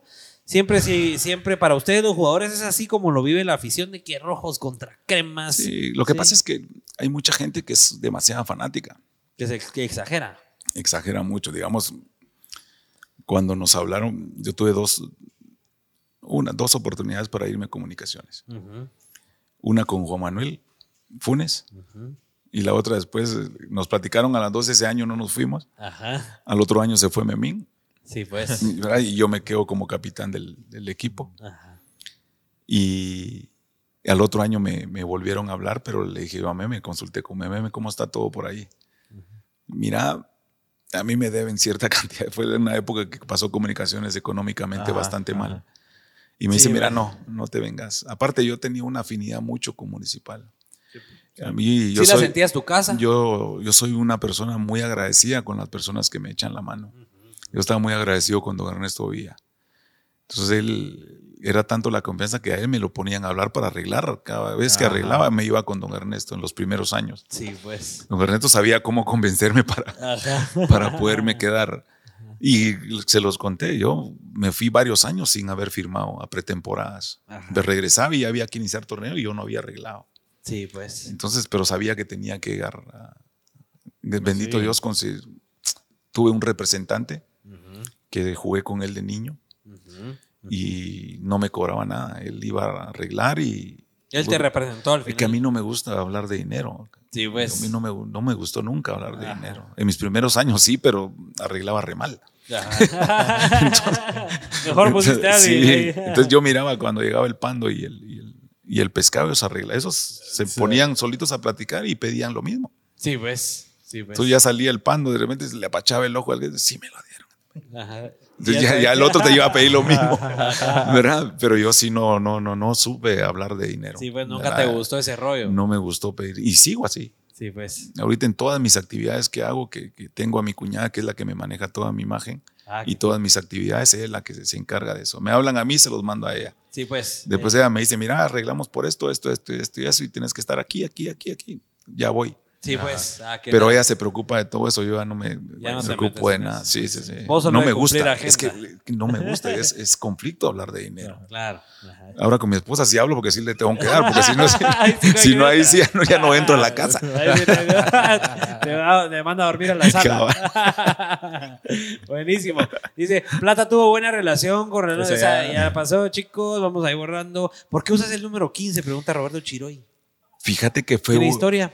Fíjate que cuando yo llego a Municipal, cuando ya debuto con, con- yo debuté con Bandegua, Ajá. en verdad, en el Mateo Flores. Que por cierto, ahí viene una anécdota que ni siquiera toqué pelota y ya tenía mi primera tarjeta María. De ver, ¿y qué pasó? Me, me marcaron a, me mandaron a marcar a un, a un jugador de, de Bandegua. Ajá. Y la primera entrada le pegué una patada como si me sacaron tarjeta María y no había tocado No había pelota. tocado pelota. Después de ese partido pasé varios juegos que no me citaron y toda la cosa hasta que don- llegó don Rubén Amorín, que es el que le tengo un aprecio como entrenador, porque él sí me puso en la posición donde yo jugaba. Donde vos querías. yo jugué de puntero derecho, puntero izquierdo, hasta que me puso de centro delantero. Ajá. Eh, el número 15 llegó, ya tenían todos sus números, habían solo números altos, Sí, pues. ¿verdad? Desde el 13 para arriba. Ajá. Entonces dije, no voy a agarrar el 15. Y con ese me quedo. Con ese me quedé. Ajá. Solo dos partidos jugué, jugué con otro número. Almeida llegó y dispuso jugar con el plantel, con las numeraciones del 1 al 11. Ajá. ¿Ah, sí? ¿verdad? Ah, o Arquero, sea, él siguió la, la- numeración. La defensa era el 1, el 2, el 3, el 4, Ah, de veras, el él se los 6, puso, el él se- 5, el 7, el 8, el 10, el 11 y el 9. Así Ah. jugaba. Qué increíble. Era así. Y como un selección, Sí, que jugué pues. con el 7. Ajá. Sí, pues. Mira, Yo usé el 9 en ese partido y utilicé el 7 en- con, con Brasil. Qué interesante. Son los únicos dos partidos que jugué con otro número que no que fuera el fuera el 15. De ahí todos los demás de tu Todo carrera, el 15. 15. Sí, incluso me equivoqué, ahí viene otra anécdota, que me equivoqué en un banco Ajá, ajá. que fui a cambiar el cheque Ajá. y le puse mi firma y toda la cosa, pero costumbre de poner firmas en autógrafo y toda la cosa y poner mi número y, Y lo- poner los goles, Le pusiste el le 15. puse el número 15 al cheque y juela. Lo mandé así. Mire, y ese 15 que esa es una clave que tengo en el banco. Sí, pues. Sí me tuvieron que pagar. sí. sí, pues. Qué, Sí, buena, sí, sí. qué buena anécdota. Esa va para mejores momentos. ¿Alguna vez será entrenador de la selección? Pregunta Jairo Lemus. Es complicado. Es complicado en el sentido de, de- yo siempre le digo el consejo para los entrenadores nacionales que hay que seguirse capacitando. Eh, la capacitación es muy importante para poder eh, optar ahí. Digamos a Marini nunca jugó, pero es una persona muy capacitada. Que es uno de los que conozco con Walter Claveri, que son los mejores capacitadores que hay ahorita. Sí, ¿verdad? Ahorita hay otro licenciado, Byron Sagastume, que no jugó, pero que es licenciado en deportes también. Está bien formado. están bien formados. Digamos, igual Mourinho nunca jugó y, Y, Y ahí lo que está. ha hecho. Pero lo que ha hecho. Entonces hay que seguirse capacitando. claro. Y en selección es, es tener una, una, una capacidad de, de captación, la, digamos, las visorías que le estamos diciendo de Mariano Sí. y de, y Sí, de sí, Don Grill Prieto, Hay que tener ese porque talento. tiene que ir a ciertos lugares para poder destacar o buscar a ese talento que hay. Pero depende mucho también de la estructura que tengan las ligas nacionales, porque, si las, porque los jugadores de selección nacional vienen de Vienen las de ligas. Claro. Y si no tenemos una buena estructura en las ligas, desde ¿Qué vas a los chicos de buena 15 años hasta para arriba, el entrenador que tiene que hacer, ir a hacer visorías a, a nivel nacional, Total. ¿verdad? Y hacer un trabajo arduo. Ahorita el profesor Tena tiene un trabajo Duro. Duro, bastante duro. No tenemos competencias por ningún lado. Ajá. Entonces ahorita es cuando más tiene que ir viendo todo ese talento que hay aquí en Guatemala, porque hay talento. Si uno lo busca, hay talento. Sí, y esa pregunta, y te la tiro de una vez, es lo que siempre yo he tenido duda. Nosotros pues hemos llegado, lo más que hemos llegado a jugar es a torneos de futeca, pero uno ve a jugadorazos ahí, que obviamente, como decíamos, es distinto, pero uno ve unos jugadorazos ahí. Te ve a vos que de la calle llegaste y en dos años ya estaban haciendo campeones a municipal. ¿Qué tan difícil es? O sea, uno se pregunta, bueno, si han venido todos estos jugadores que han salido de la calle porque los, los supieron encontrar y los llevaron a jugar a un estadio y lograron hacer un equipo campeón, ¿qué tan difícil es eh, ese proceso? Pues, ¿por qué tiene que ser tan engorroso, tan, tan difícil, tan burocrático? ¿Por qué no consiguen habiendo tanto talento? Porque vos lo decís que lo hay. Sí, hay talento. Como te digo, hay talento. Cuando uno encuentra un talento, lo vas conociendo en el camino. Yo por lo menos ahorita tengo dos chicos que ya les dije, cuando yo ya no les diga nada, no se preocupen, pero ya no me voy a interesar en ustedes, en, en poderlos guiar. ¿Por qué? Porque estoy notando que no tienen hambre deportiva. Sí, pues. Quieren estar ahí nada más. No quieren subir otro escalón. ¿Verdad? Entonces, eh, esa es una, una labor muy grande que hay que tener al chico que, que tiene ese sueño de llegar a jugar en Liga Nacional, manteniéndolo siempre con esa espinita de, de querer más. Eh, Nosotros le decimos hambre deportiva porque si es, eh, uno llega a quererse comer al mundo ahí en el, en el Claro. campo. Y es necesario para pero poder hacerlo. se- es necesario, pero, pero en toda esa hambre deportiva tenés que tener ciertas, ciertas indicaciones eh, que, tienes que aprender eh, principios, Ajá. tienes que aprender eh, conceptos, tienes que aprender valores, cómo convivir con tu compañero, conocer a tu compañero, Claro. cómo se mueve, cómo, cuál es su... Por eso es necesario, a muchos jugadores no les, no les, No les no interesa. les interesaba ni siquiera concentrarse. A mí me fascinaba concentrarme. ¿Por qué? Porque iba conociendo a mis compañeros. Yo tuve Claro. compañeros a Mario, al Chino, al Chalo, a, a todos. Y de ellos fui aprendiendo cosas. En decirle, mira, bueno, vos, vos venís de atrás a Chalito. Vos venís de atrás, tenés una zurda. Chalito no era tan rápido, pero mentalmente era... Te sacaba Ajá. cualquier cosa mentalmente, tenía ya rápida la jugada. Entonces Ajá. me decía, mira, yo necesito que nomás levante la cabeza, me hagas movimiento. Ajá. Y ya. Con Mario Acevedo igual. Con Mario Acevedo ya sabía que él ganaba todo de arriba, yo tenía que picar y ahí me la bajaba. Sí, pues. Yo a Mario lo aproveché enormemente. ¿verdad? Yo podía echar el cuerpo muy bien, pero sabía que Mario ganaba. Claro. Trabajo Me- en equipo. Me quedaban equipo. muchos goles, pero es conocimiento del, del- del- del compañero. Muchos no se preocupan en, en ver que- cómo está el, el Po- compañero. podemos concluir que tal vez hay muy buenos jugadores, pero que incluso es tal vez problema también de los jugadores que solo quieren jugar y estar ahí, pero no ven todos En esos momento. conceptos extras que tenés que tener para Sí. hacer. Y hay muchos que llegan a Liga Nacional y tal vez por ahí su primer año no les va bien y ya no quieren.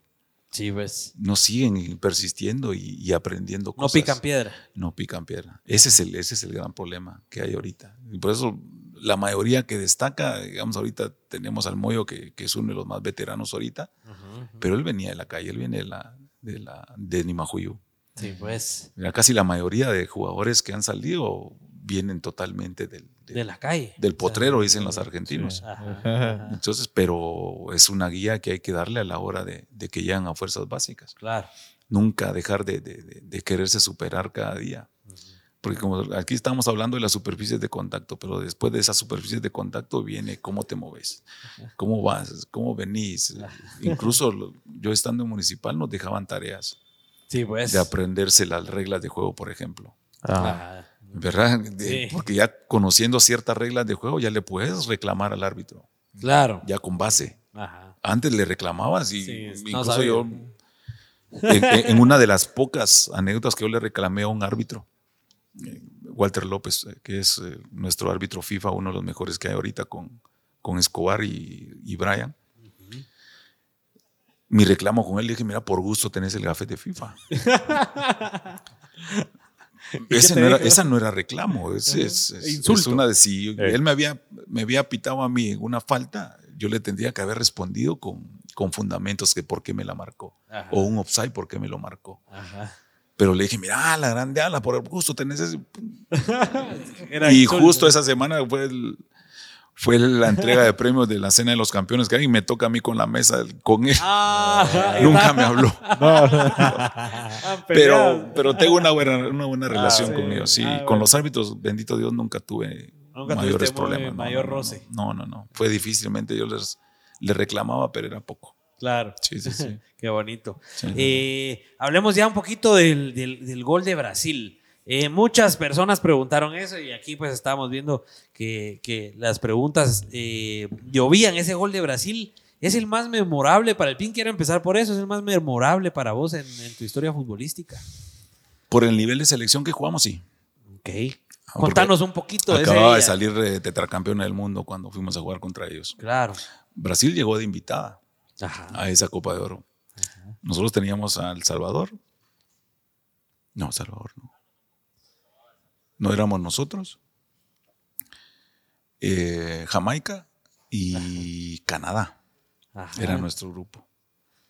¿Verdad? Eh, Canadá se va, se va y están buscando otra selección y justo encuentran a Brasil como invitado y no lo ponen en el grupo. nosotros. Sí, de la gran. Entonces nosotros estuvimos un mes concentrados con el profesor eh, Miguel Ángel Brindisi Para ese partido. para ese partido. Nos fuimos un mes totalmente a... Concentrados totalmente. Ajá, ajá. eh, nosotros yo siempre pongo como anécdota de que no, no, no son, yo por lo menos no me olvido de la charla que nos dio Miguel Ángel y su cuerpo técnico. Normalmente cuando estás dando una charla con un grupo que se sobrepasa de 15, 20 personas, algunos pasan una mosca y te le quedas viendo y a ver en dónde se para. Ajá. Era otros están haciendo otra cosa, otros miran y lo que menos le ponen atención es a la charla. Ese día que íbamos a ver contra Brasil, comenzó a hablar el profe, el profe Miguel Ángel y todos estando atentos ahí a lo que él decía, enfocados. Miren, este es un equipo, no hay ningún jugador brasileño que juegue en Brasil. Todos juegan en el extranjero, en Europa, en, en todos lados. Entonces, no hay ninguno que juegue en Brasil, en, en Brasil directamente. ¿verdad? Entonces, Si nosotros hacemos cuentas, y nosotros no teníamos ninguno jugando en la MLS, a ninguno. Nada. Puro a nacional. Ninguno, Puro- puro, nacional. Juego aquí de aquí nacional. Ajá. Imagínense las cuentas cómo van a estar. Solo con uno nos paga a todos ahí en la. ajá, sí, en la sí, sí, sí. Entonces ahí estaba Romario. Acaban de hacer el traspaso de. de- Ay, se me olvida este. el- que jugó- se fue para el Betis. 60 millones de dólares le dieron al. De Nilsson. Ajá. De Nilsson. Acaba de hacer el traspaso. El chino lo mató por esa banda. No lo dejó hacer nada el chino. él. Estaba Romario, estaba eh, Tafarel. el que le decían animal, eh, estaba eh, Tafarel. Eh, después entró Elder que jugaba para el Bayern. Entonces, era un equipo de aquellos que Jugadorazos. "Ah, De primera, diable", y pues. los tuvimos. Y entraste al partido y va, ¿cómo te, cómo te sentís cuando No, estás contra no, un Brasil? pues, ¿Se siente es esa energía? ¿Se siente Ah, esa no, energía? Tenerlos enfrente. Ah. Aparte, yo miraba muchos videos de Romario. Sí, pidiendo Tenerlo. autógrafos estaban todos ustedes. No, fíjate No. que no. Al final del partido ninguno quiso cambiar camisa. Ah, sí, no. Ninguno. Quedó bien. Ninguno. Ese partido fue.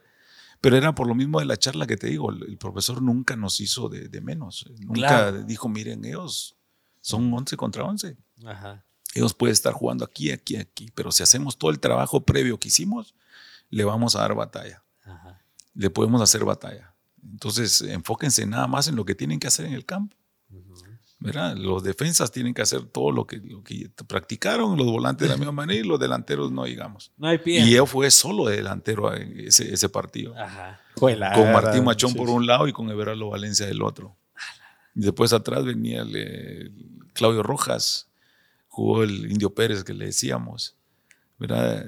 Estaba el chino Iván León, estaba Eric Miranda, estaba el chino por un lado, Titi Cáceres por el otro. Y en la banca estaba el Pando que entró a jugar, después Julio Girón que entró a jugar, era Ejember Herrera que fue el que, que cometió el penal con, con Romario. Ajá. Pero nos decía, nos decía Brindisi y su cuerpo técnico, miren, no se achiquen. Jueguen nada más, lo que ustedes primero jueguen. Ajá. Nos sentimos con esa libertad tan, tan desahogados. No así Claro. con esa. Porque Ajá. normalmente ahora muchos entrenadores planifican con diferentes equipos. Este equipo ataca, Ajá. este equipo se defiende. Entonces, ¿qué hacemos nosotros con este equipo que ataca? Esperarlos Ajá. y ver cómo los agarramos en contragolpe.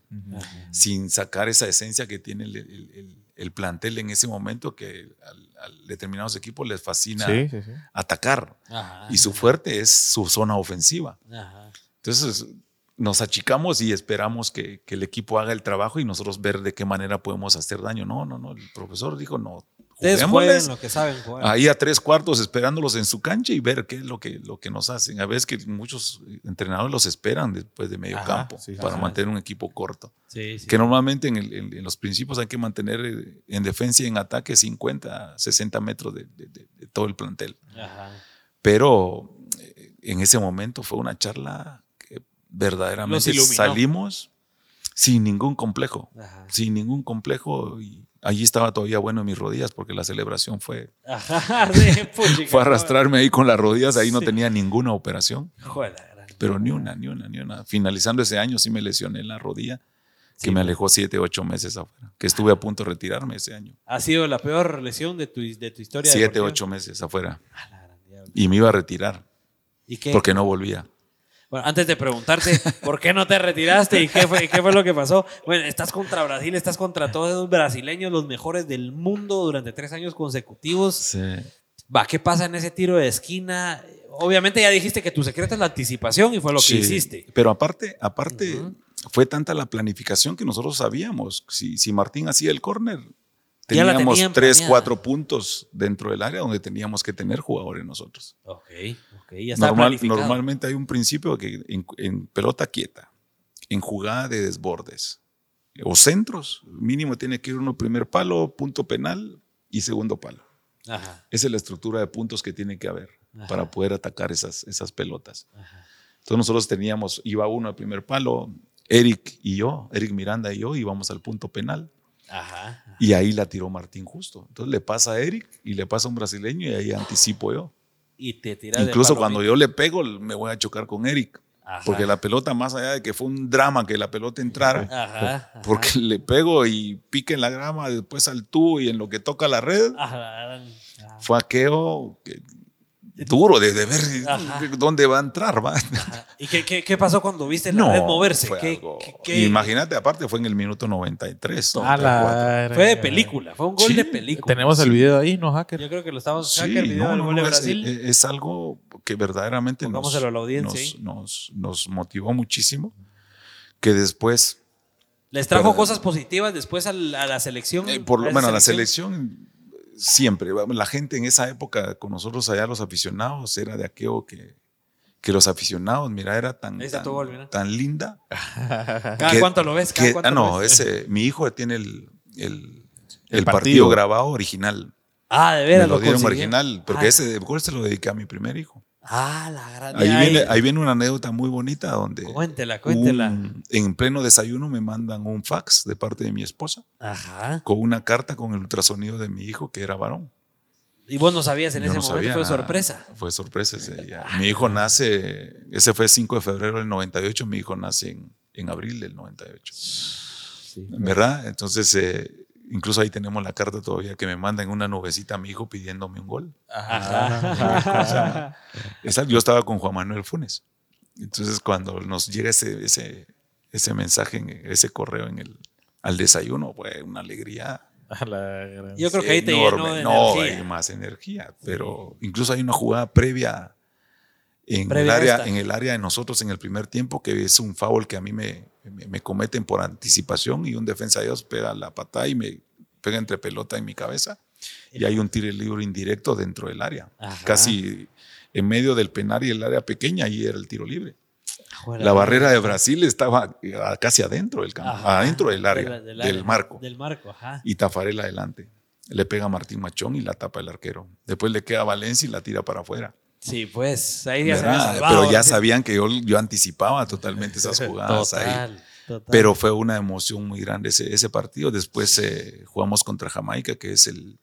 Ya el profesor Brindisi, después de juego, de esa. Copa de Oro, ya sabía que se iba a ir. sí, pues. Ya no iba a seguir en selección. Ah, ya. De un contrato de cinco años que vimos de procesos, Ajá. le dieron uno. Uno le dieron nada Un más. año. Si hubiera continuado los cinco, hubiera sido diferente. Pues sí. yo creo que se hubiera armado, porque esta es una de las mejores selecciones que hay. Sí, pues. Ahí nuestro capitán era Juan Manuel Funes. Ajá.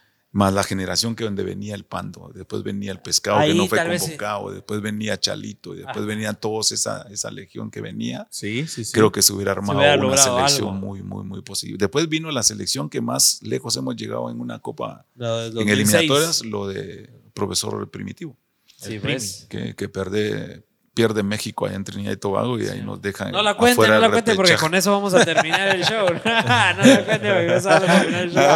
Ah, Solo voy a hacer yo una preguntita rápido. Eh, yo me recuerdo que de pequeños, no sé si ustedes se recuerdan cuando jugábamos fútbol en el jardín de la, de la abuelita, Ajá. eh, hacíamos más de algún tiro y se iba arriba y molestábamos como que puro el pando. Puro, puro tiros del pando porque todos se iban para arriba. El Pando era así. Usted- usted- ustedes molestaban al pando de que todos Lo molestábamos hasta, que él aprendió. Era lo mismo, era lo mismo que digamos de, de Loco Rodríguez. Ajá. El Loco Rodríguez era intenso. Él jugaba todo al 100%. Sí. Ajá, ajá. Hasta que él comenzó a agarrar el, el ritmo de que hay ciertos, hay ciertos pasajes del campo donde tienes que bajar tus revoluciones para poder... Cuando querés definir, tienes que bajar tus revoluciones para poder eh, Ajá. pensar o dónde la querés colocar. Ajá. Era todo lo contrario con el Pando. El Pando tenía un potente disparo de derecha. Bueno, le pegaba con las dos piernas. Para mí es que era más completo el Pando que el, que el, que el pescado. Sí, pues. Ah, porque el pescado, bueno, el pescado ya sabemos lo que es, pero el Pando le pegaba con las dos. Cabeceaba muy bien. Era alto. Tamaño era.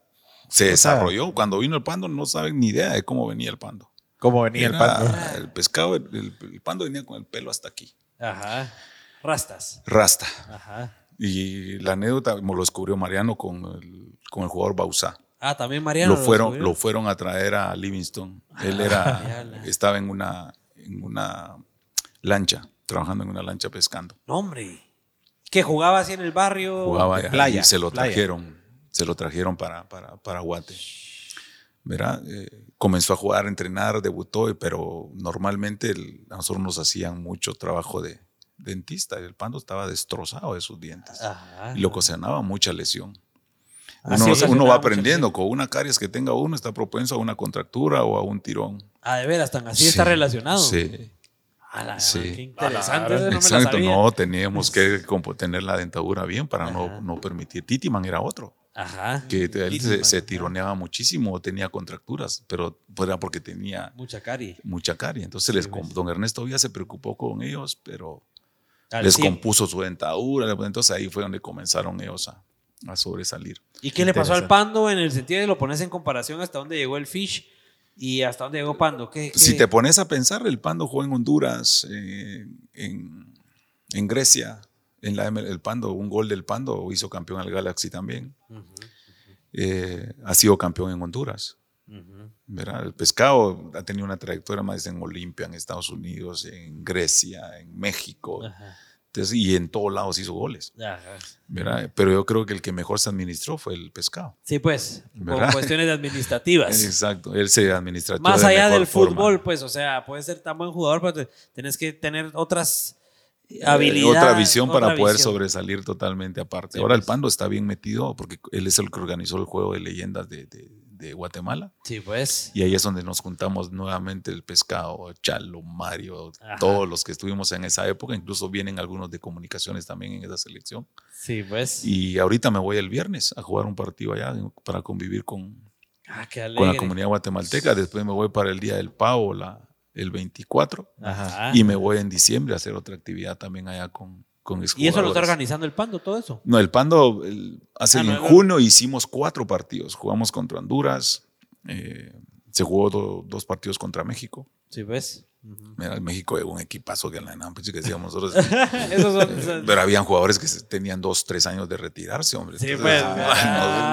no. y de nosotros estamos hablando de edad, el, el más joven era de nosotros, tenía 44 años, creo que era el Néstor Martínez, que jugó en comunicaciones. Ya tenía Era el más joven. Después todos venían de 50, de 55. Ah, Mario Acevedo, que ya, ya está, pero igual corre. Ajá. No corremos igual, pero la mente te, te quiere meter a Sí. correr, pero ya el cuerpo ya, no te, ya no responde. ya no te responde. Pero bendito Dios, nos seguimos reuniendo. Ahora estamos haciendo cosas que no hacíamos como cuando estábamos activos. Ajá. Porque cuando Por íbamos con selección jugábamos nosotros. Ajá. Hubieron partidos que hicimos en Los Ángeles. Jugábamos a las 6 de la tarde. Terminaba como a las 8. Ajá. De una vez al camerino y de una vez al aeropuerto para regresarnos. Ajá. Porque teníamos que jugar el fin de semana con nuestros clubes. Claro.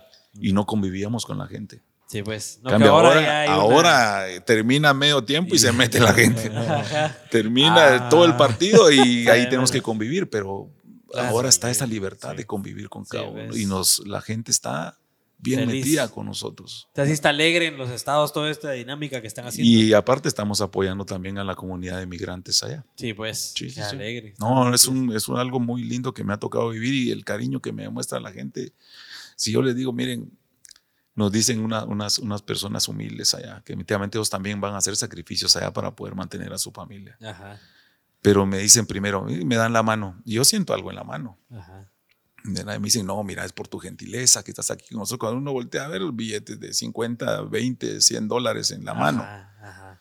Entonces, se los devolvemos. No, no, no, no, no. Me vas a ofender si, no- si, si, si no, si no lo recibís. Así Porque ese es el agradecimiento que le estamos dando a ustedes por compartir con nosotros. Claro. ¿Verdad? Y esto es- terminó el partido y miren, ya llevan más de media hora, pero no- los que normalmente nos quedamos es el pescado, Chalo y yo. Sí, pues, ahí se queda. Y después los demás se van al camerino. Ajá. ¿verdad? Pero nosotros se nos forman ahí para hacer Sí, eh, pues. filas. Pero nosotros ahí nos les quedamos. gusta, les gusta mucho. Nos, nos fascina. sí. Con Chalo ya sé que en municipal eran los dos que nos mandaban a todas las actividades. sí, pues. Pero a todo, con patrocinadores, con escuelas, a todos lados. Sí, pues. Y lo bueno Pero es que eran cuates, pues. Sí, aparte, aparte, como anécdota, les decía yo al- en varios departamentos, le decía a Ezequiel Barril, que está ahora de preparador físico en, en Antigua, Ajá. profe, le digo, si no me sacas después del juego, Ajá. Yo no le voy a decir a ninguno que no en alguna foto o en un autógrafo. Ajá. Si ustedes no me sacan, yo no le digo que no. Ajá. Las maltratadas, llévenselas ustedes. Ajá. Y ya todos en el bus y yo todavía en el campo. Sí, pues, ajá, ajá, Entonces les decía, si ustedes no... ajá. Uh, uh, uh, ahí viene la anécdota donde me dice Ezequiel Mirapín, hoy sí necesitamos irnos rápido. Ajá, Ah, Incluso nos están llevando las cajas de las cenas ahí para irnos comiendo en el camino. ajá. ¿Qué vas a hacer? Decimos que te resbalaste en el, en el camerino y que te vamos a vendar un brazo de las autógrafos. Ahí salía yo con la venda así. No. Y este, ¿dónde, este- ¿dónde se golpeó? Porque el partido nunca se golpeó. En el camerino, en el camerino. Va, no puedes firmar una foto. Igual me quedaba yo. Te Pero- retuvieron. Pero ahí me iba Ezequiel así. Y vamos, y vamos, y vamos, y vamos, y hasta llegar al bus. Sí, era una cosa de todos los partidos estar Hermoso. ahí. Hermoso. Y como yo tengo un dedo de más, Claro. Ajá. Eso te por parte también, del abuelo, Ajá. por parte de mi Ah, abuelo. de veras, es Esto por genético. parte de mi abuelo. Ah, qué excelente. Mi papá, mi papá tiene el dedo y este, digamos, torcido. Tengo dos hermanos que los tienen torcidos también. El- pero solo uno. Solo ¿no? el pulgar. Ajá. Este, que es el de más, mis tres hijos se dormían agarrándome el dedo. Ah, de veras, ese. Eh, Mi primer doctor que yo tuve, que es el Macho Vargas, en el año 90 me lo quiso quitar. Ajá. Entonces le dije que no. Ah, vos le dijiste, no, No, es no, mi insignia. Pero digamos, mi preparador físico, que era Ezequiel, que fue el que me curó de la lesión que, que tuve, me decía, mira, por este dedo Ajá. es que vos evitas caer de este lado. O Ah, sostenerte a la hora de una Ah. caída. Sí, pues, porque. Porque yo, yo no me daba cuenta. Y él me Ya, decía... movilidad, ¿va? Sí, todo. Sí. Y él me decía, mira los ejercicios que hacemos nosotros, que hacíamos ejercicios de caídas y toda la cosa. Mírate, le digo, te voy a tomar un video y mírate, sin decirte te voy a tocar. Y cabrón, que con la otra mano me apoyaba. Sí, pues. con esta la aguantaba y caía con el hombro, dar vuelta con el hombro. Entonces evitaba totalmente este lado. Sí, pues, qué interesante. ¿Verdad? Entonces, mis primeras lesiones que tuve se me fue todo el lado derecho. Ajá. ajá. Sí, pero pues. todo. No, no, no. No, perdón, todo el lado izquierdo, porque aquí se me fue rodilla, escafoides, pómulo, todo. Porque nunca ponía la Nunca mano. ponía para- la mano. Ajá. Mira, entonces era por el dedo. Sí, pues, qué interesante. Es- pues, Sí, ¿Qué iba a sí, saber sí, uno? ¿qué ibas ¿Y por qué decís uno? que por tu abuelo? Porque mi abuelo, mi abuelo era También gemelo. tenía- No, mi papá era gemelo. Ajá. Y mi abuelo tenía el dedo de más. Sí, pues. Ah. Y al final esto se convirtió en una insignia, pues, ¿verdad? Nunca me lo quité. Ajá. ajá, Eh, de, mi mamá tiene más de 50 nietos, Ajá. Olo. eh, más bisnietos, eh, y solo uno sacó el dedo. Ah, o sea, ahí hay uno. Pero se lo sigue. quitó la- mi hermana, se lo quitó. Ah, se lo quitó. No, Sí. solo el pin. Solo que el de él era carne, este el mío tiene hueso. Sí, pues. El hueso este se, vos lo puedes se mover. dividió, sí, Sí, se mueve. ¿eh? pero lo puedo mover solo si me agarro este, Ajá. si no los dos. Pero me, hasta broma le tiraba a los Y chicos. nunca fregaste a los fans así como así. a los chicos. ¿Y no viste que ahora sacan un link de, de- en vez de hacer así, me sacan a mí con, con Ah, la manita así, un y meme, me un dan meme. con- un Ajá. los O dedos. sea, Pero a mí me gustaba bromear con los niños que sacábamos con selección. Ajá. Sí, pues. porque me agarraban de la mano izquierda y yo les hacía en el pantalón así con el dedo y se me quedaban viendo para ver. Pero que ellos eran los que me agarraban la mano y me querían ver el dedo. Sí. Entonces yo lo escondía, me lo pegaba a la pierna. Ah, ya, sí, pues. Ya cuando se descuidaban y se quedaban, ya les movía el, les movía el como y comenzaban a verme. comenzaban a ver. A buscar. Pero nunca fue un impedimento. Sí, ves. Nunca fue un- de niño sí padecí en la escuela, sí, cuando jugaba sí, porque me vendaba la mano. No me lo, no lo quería que lo vieran. O sea, sí te Porque- daba como. Porque fregaban. Eh, Me, me molestaba mucho hasta que comprendí bullying. que eso es algo que, que- que- que hay que vivir con eso. Claro. Después eh, me y se quedé convirtió en una insignia, pues hay mucha Sí. gente que te. Sí, Incluso en departamentos, cuando yo Ajá. salía, mire, Juan Carlos, mire, mire, mi hijo. Y me llegaban niños de con un dedo de más en la Ah. ¿sí? Y ahí me tomaba fotos con, los, con las manos y toda la cosa. Qué interesante. En Shela me llevaron uno con un dedo de más en una mano y con un dedo de más en los dos pies. Sí, pues. Y así me llevaban. Y dígale que eso no es un impedimento ni nada de eso. Usted ha sobresalido con eso y no hay ningún problema. Qué interesante. Pero es algo muy, muy, Lograste muy ayudar lindo. de sí, ese lado. no, es muy lindo. Sí, sí, sí. Qué interesante, qué Sí. buenísimo. Entremos ya para ir eh, cerrando este episodio que está buenísimo y que, que tal vez iba a salir segunda parte porque la audiencia sigue subiendo. Eh, le recordamos a todos ahí que nos vayan ahí compartiendo en su historia de Instagram un pantallazo ahí a su, a su celular o una foto a su tele. Nos comparten ahí arroba los Pélex. Y con eso ya nos ayudan bastante.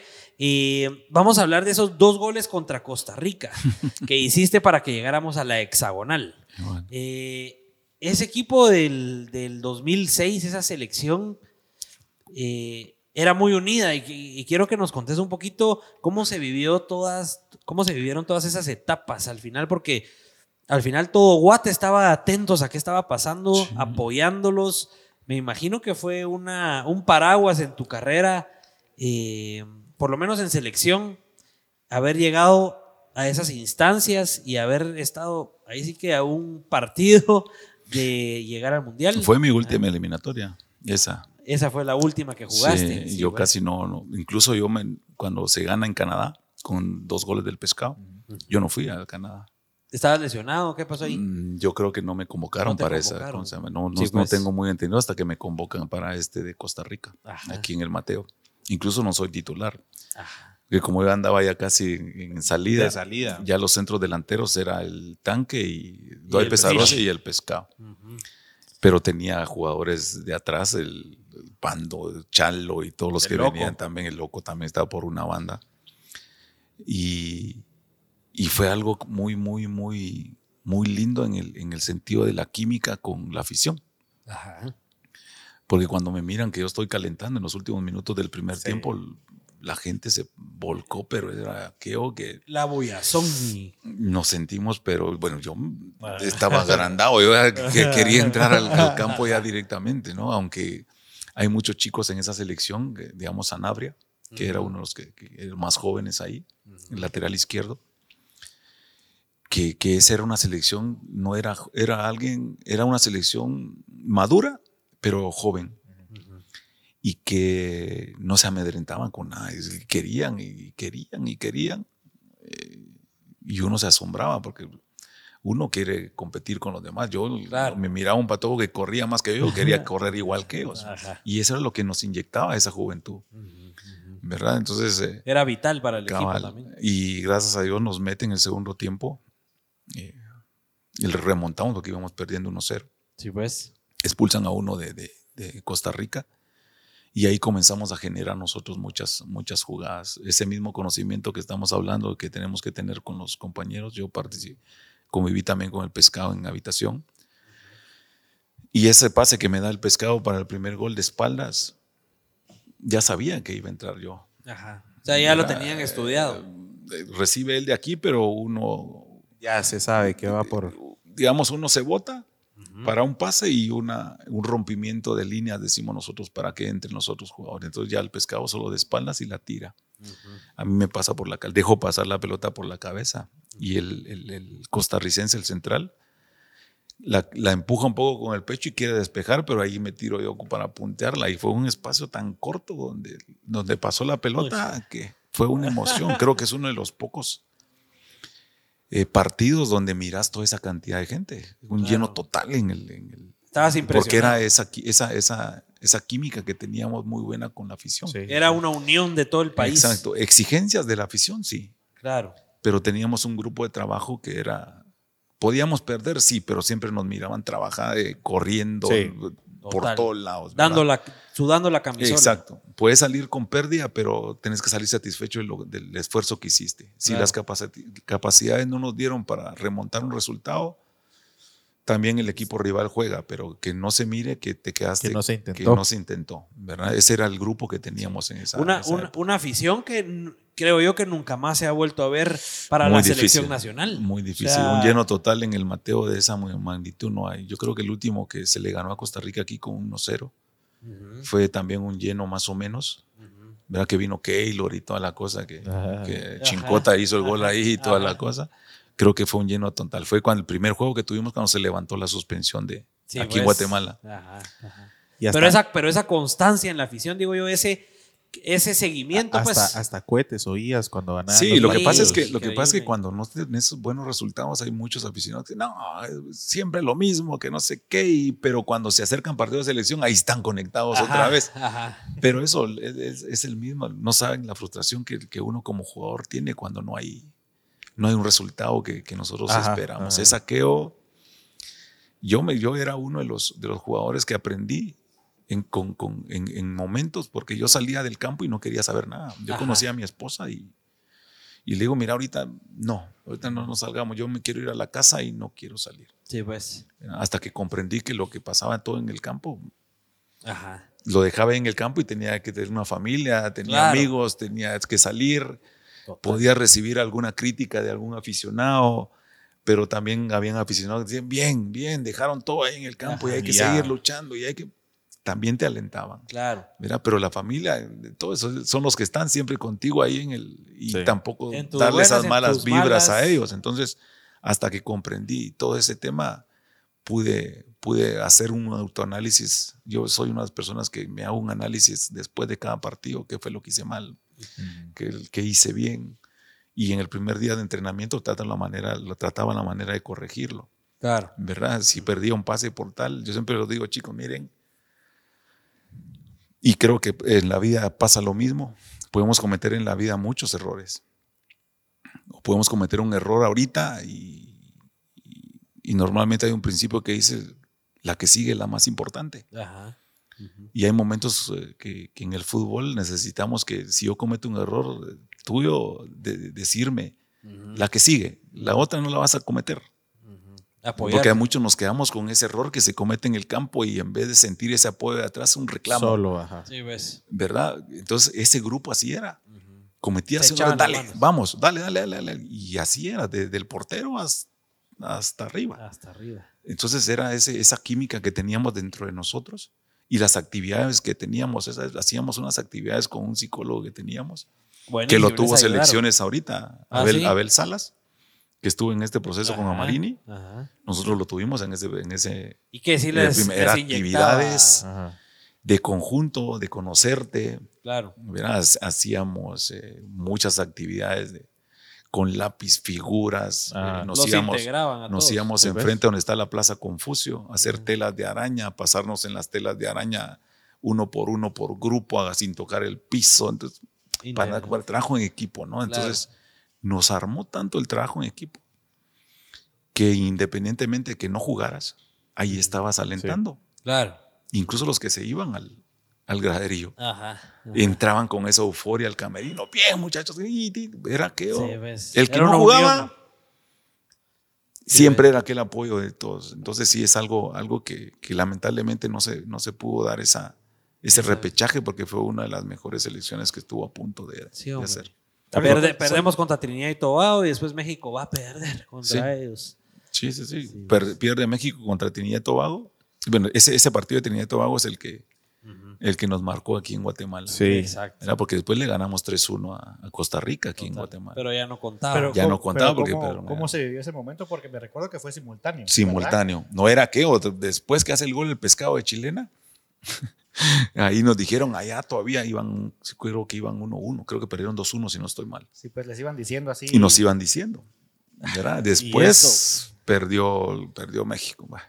Ni modo, nos quedamos con un- Y todavía jugaron creo que varios minutos cuando terminamos nosotros. Ajá. sí. Pero terminamos nosotros y todavía hubieron minutos de... y ustedes pero ahí. Después sale la Volpe, que fue el técnico ahí, diciendo que sí, sí hubo, sí hubo mano ahí. de... Porque el, presidente de esa, el vicepresidente, no, presidente de CONCACAF era tri- trinitense. Ah, la verdad, sí, pues. Entonces, ah, eh, y es con ese pase de Trinidad iba al Mundial. Sí, ves. Y, Entonces- y vos que, estás de metido en eso, o sea, sí existe eso, pues. O sea, al final sí existe. Eh, Mira, ese- lo que pasa es que hay, hay, hay un tema que, que muchos me lo preguntan y ahorita no me lo han preguntado ustedes, de, digamos, de los amaños del pando, de. Creíste de que- varios jugadores. Oye, Creíste que te íbamos a dar duro, ¿va? No, no, no, yo lo, yo lo cuento, yo lo cuento porque, digamos, Brian Jiménez fue el que lo suspendió Ajá, ajá, de por vida, ajá. ¿verdad? Pero normalmente se hicieron estudios con Ministerio Público y Ujú. todo. Nunca les encontraron nada, Sí, pues. ni en sus cuentas, ni depósitos, ni nada, Ajá. ¿verdad? Todo lo contrario a, una- a un grupo de salvadoreños. Que sí es. que también lo suspendieron y a ellos sí les encontraron recibos de 5, 10, 15 mil dólares que cada uno para ellos. Claro. Suspendieron como a 10 del Salvador. Sí, pues. Pero a los de aquí nunca les encontraron nada. Sí, pues. Dato interesante. Ponen, ponen, digamos, partidos como, como Sudáfrica. Ponen el partido contra Santos. Que, que ahí eh, ponen al Pando, ponen a Gustavo Cabrera y ponen a, a Johnny Flores. Yo hubiera pensado, como se lo dije en una entrevista a ellos, yo hubiera pensado más que uno no lo nota, porque uno está de afuera y errores pueden haber en cualquier momento. Pero por ahí muchos eh, se preocuparon de las reacciones que tuvieron ellos en determinado error de, de que cayó en gol. Ajá. Alguna sonrisa. Entonces ahí en esas cosas se, se- van basando. Yo me hubiera preocupado, hubiera pensado más de un amaño, de- en este caso de Jaime Peneo. Ajá. ¿Por qué? Porque Jaime Peneo pide su cambio cuando ya van como tres, cuatro goles. Ujú, ujú, Entra al camerino pidiendo su cambio porque sufrió un golpe. Y ahí sí le, le- le alegué yo, porque le alegaron varios jugadores y, Ajá, y, ajá, y ajá. llegué yo directamente, porque yo era el capitán, pero no jugué en ese, en ese partido. Entonces ya entré yo un poquito más fuerte y, y jugó, pero yo hubiera pensado más de él. Claro. porque ya no quería jugar. ¿verdad? Después sale diciendo a él, sale diciendo en una entrevista que a él le fueron a hablar para mañana el partido. Y ahí ¿verdad? le hablan a jugadores en específico, no es que a Pues todo el supuestamente no, le mandan a, a ciertos jugadores, Sí, pues. ¿verdad? Y les ponen cierta cantidad de goles. Nosotros Claro. perdimos 6, 6-1 o 6-0 ese partido. Ah, Que era algo. algo, algo ilógico. Bueno, ustedes? Santos era un equipazo ese, esa vez, ¿va? pero Pero usted, vos que conoces cómo juega el equipo y que sabes cómo juegan tus compañeros, Exacto. lo ves ilógico, pues decís, ¿qué está pasando? Sí, ahí adentro?" digamos, hay una jugada donde yo ya adentro y le dejo una pelota al pando en el fildito del área y le pega el pando y la tira, lo que estábamos hablando, le tira para allá arriba Ajá, ajá. y se queda. En Sudáfrica él falló un penal Sí. y la reacción del pando fue de sonreírse. Entonces son cositas así que, que- que normalmente la gente lo va tomando Sí. como, Claro, "Ah, no, este como sí- indicios. Este sí tiene que ir, va", pero en los estudios que le hicieron a cada uno nunca No, le eh, encontraron no. nada. Sí, pues. Pero el reporte que dio el presidente en eso, pues, ya ahorita está, está preso en Estados Unidos con, denunciado por, por corrupción también. Imagínate. Entonces, dice uno cómo, cómo, cómo, cómo pasan las cosas. ¿verdad? Entonces, Claro. y ellos cuando se notan de esa corrupción de Brian, ellos quieren volver al fútbol. Ajá. Su representante los quiere volver al fútbol, pero como ya fue a FIFA y todo eso, ya no pudieron Ya volver. no pudieron reintegrar. Y están marcados ahorita por todos los temas. Hay mucha gente que los critica, pero uno que los tuvo de ahí de cerca, incluso uno se retiró. Uno, Gustavo Cabrera lo dejó su familia. Sí, pues. Dejó totalmente su familia, lo dejó, él se fue a trabajar a Estados Unidos, yo lo vi varias veces, allá llegó, de, fue a trabajar de albañil a Estados Unidos. O sea, fue un cambio. Un cambio totalmente para su vida. ellos. Sí, el otro, Johnny me dijeron que en Estados Unidos lo habían capturado con un arma. Sí, pues. Entonces, les Ah, cambia la vida totalmente eso. ¿verdad? Es cuando les digo ahorita a los jugadores, miren, si se van a dedicar a esto, piensen en otra cosa también, para cuando se acaba esto, porque una lesión los puede dejar afuera. Claro. Yo jugué 20 años, pero tuve más de 15 operaciones. Ajá. Oluro. Pero porque cada lesión me la trataba 100%. Y me decían, Claro. no volvés hasta que Estés. estés. Y hacías caso. Y hacía caso. ¿verdad? Yo me estaba uno o dos meses por una lesión de meniscos Ajá. y me decían, mira, no vamos a trabajar cancha, vamos a trabajar un mes, solo gimnasio y piscina. Démosle. Cuando volvás al, al campo, vas a estar ya con, incluso en esa lesión que, que te digo que me, ale- que me iba a alejar. Ajá, sí. ¿Qué pasó Ezequiel Barril y el doctor Jerez, ¿De qué fue? ¿Ligamentos o qué? ahí me, se me estiró el ligamento cruzado. Sí, pues. Fue una jugada contra Aurora en el, en el estadio de La Pedrera. Se me tira un hondureño por atrás y se me dobla totalmente la rodilla. Y y volví a jugar. Después de operado, descansé dos meses, volví a jugar, pero la rodilla se me llenaba el líquido. Ajá. Y nosotros normalmente jugábamos domingo, miércoles, domingo, cuando me sacaban líquido después del juego y ya el miércoles jugaba. Ah, la gran diabla. Y me sacaban líquido y ya jugaba otra vez. Entonces, no, la rodilla no me está respondiendo. Entonces, doctores, ¿hacemos? O preparador físico, ¿qué hacemos? Si no, me retiro. Ajá. Y vos ya estabas Ya estaba, yo ya estaba desesperado. Ajá. Aparte, yo tenía una ventaja que el doctor me descubrió, ni sabía que yo tengo las articulaciones y los tendones muy flexibles. Ok, es una, eso es una es ventaja. una ventaja, Ajá. que si no se me hubiera roto todo en esa lesión. Sí, pues ahí se te revienta. Exacto. Oh, a mí no. solo se me estiró. Ajá. ajá. ¿verdad? Entonces eh, me dice el doctor y, y Ezequiel Barril me dice, mira, porque yo ya les había dicho, yo me quiero retirar, ya no quiero, ya no quiero jugar. No me dijo, mira, vamos a hacer una cosa, conjuntamente con el doctor te vamos a parar dos meses. No vas a venir al entreno ni nada de eso. Ezequiel me llevó a su apartamento ahí en la zona 10. Ajá. Tenía gimnasio y tenía piscina, una piscina más helada. Ajá. Entonces salía del gimnasio a la piscina. Ajá. Me iba a la casa al otro día al gimnasio, piscina, y así me estuve dos meses. Me sacó casi dos, tres pulgadas en cada pierna de músculo A la gran. para poder resistir que la rodilla existiera. Ala, Sí, pues. Regresé, bendito Dios, el- desde el 2000 para, para el 2010, que fue mi último, mi último año, fue donde botamos todos los récords. Sí, pues. Ahí fue donde hiciste todo. Tuve lesiones, resentimientos de meniscos, pero era de un mes nada más. Sí, pues. Ala, ala. Pero o sea, jugaste me 10 regresó jugaste 10 años 10 después. años más después. Y ahí fue donde vinieron la mayoría de récords. Yo ahorita tengo 20, entre 24 títulos con Municipal. Sí. Soy el máximo goleador ahorita de la Liga Nacional también. Ese lo mantenés todavía. ¿Hay alguien que se te ha el- acercado? incluso el trofeo del, del que se entrega al goleador de cada torneo lleva mi nombre. Ah, de veras. Sí, Sí. pues le pusieron tu Sí, nombre. el que me votó un récord ahorita fue Camiani. Pero ¿Qué? fue en torneos cortos. Ah, ok. Sí, él, yo hice 201, creo que hice en torneos cortos. Ajá. Y él ya me superó totalmente en, Sí, pues te, te ¿verdad? avanzó ahí. Había un salvadoreño que me iba a votar el récord de, de goleador en las ligas nacionales. Yo Ajá. tengo el récord de 301. Ajá, ajá, Y él, pero él ya tenía 42 años, creo. Ajá. Y le faltaban como 22 goles. Pero creo que no lo ha roto Ya, todavía. no, no. Ajá, pero todavía está jugando ahí. Todavía creo que está jugando. 40. Sí, pues. Yo creo que va a seguir hasta ver si lo vota. Y, y yo con 29 que ya me siento viejo para jugar. Sí, no. No, pero es una, es una bendición. eh, Este deporte, yo soy muy, muy... Te dio la vida al final. El fútbol me, me, me cambió totalmente todo. Por medio del fútbol conocí a mi familia. Claro. Y, y la conocí en mis inicios, en el año 92. ¿Cómo conociste a tu Mi esposa era Pati, verdad? porrista, sí. Ah, bueno, sí, De pues. las, en- pocas, de las pocas porristas que hubieron de parte del Banco Ban- Bancafé, Ajá. que después, en vez de porristas, se volvió equipo de Liga Femenina. Sí, pues. Eh, ahí conocí a mi esposa. O sea, vos Ellas llegaron a un torneo al 91, que lo celebramos en una granja que fue de don Ronnie García, que fue mi representante, Ya municipal. ya como municipal. Ahí llegaron las porristas, llegó toda la directiva, todos los que representaban al club municipal, llegamos hasta la celebración ahí. Ahí la conocí.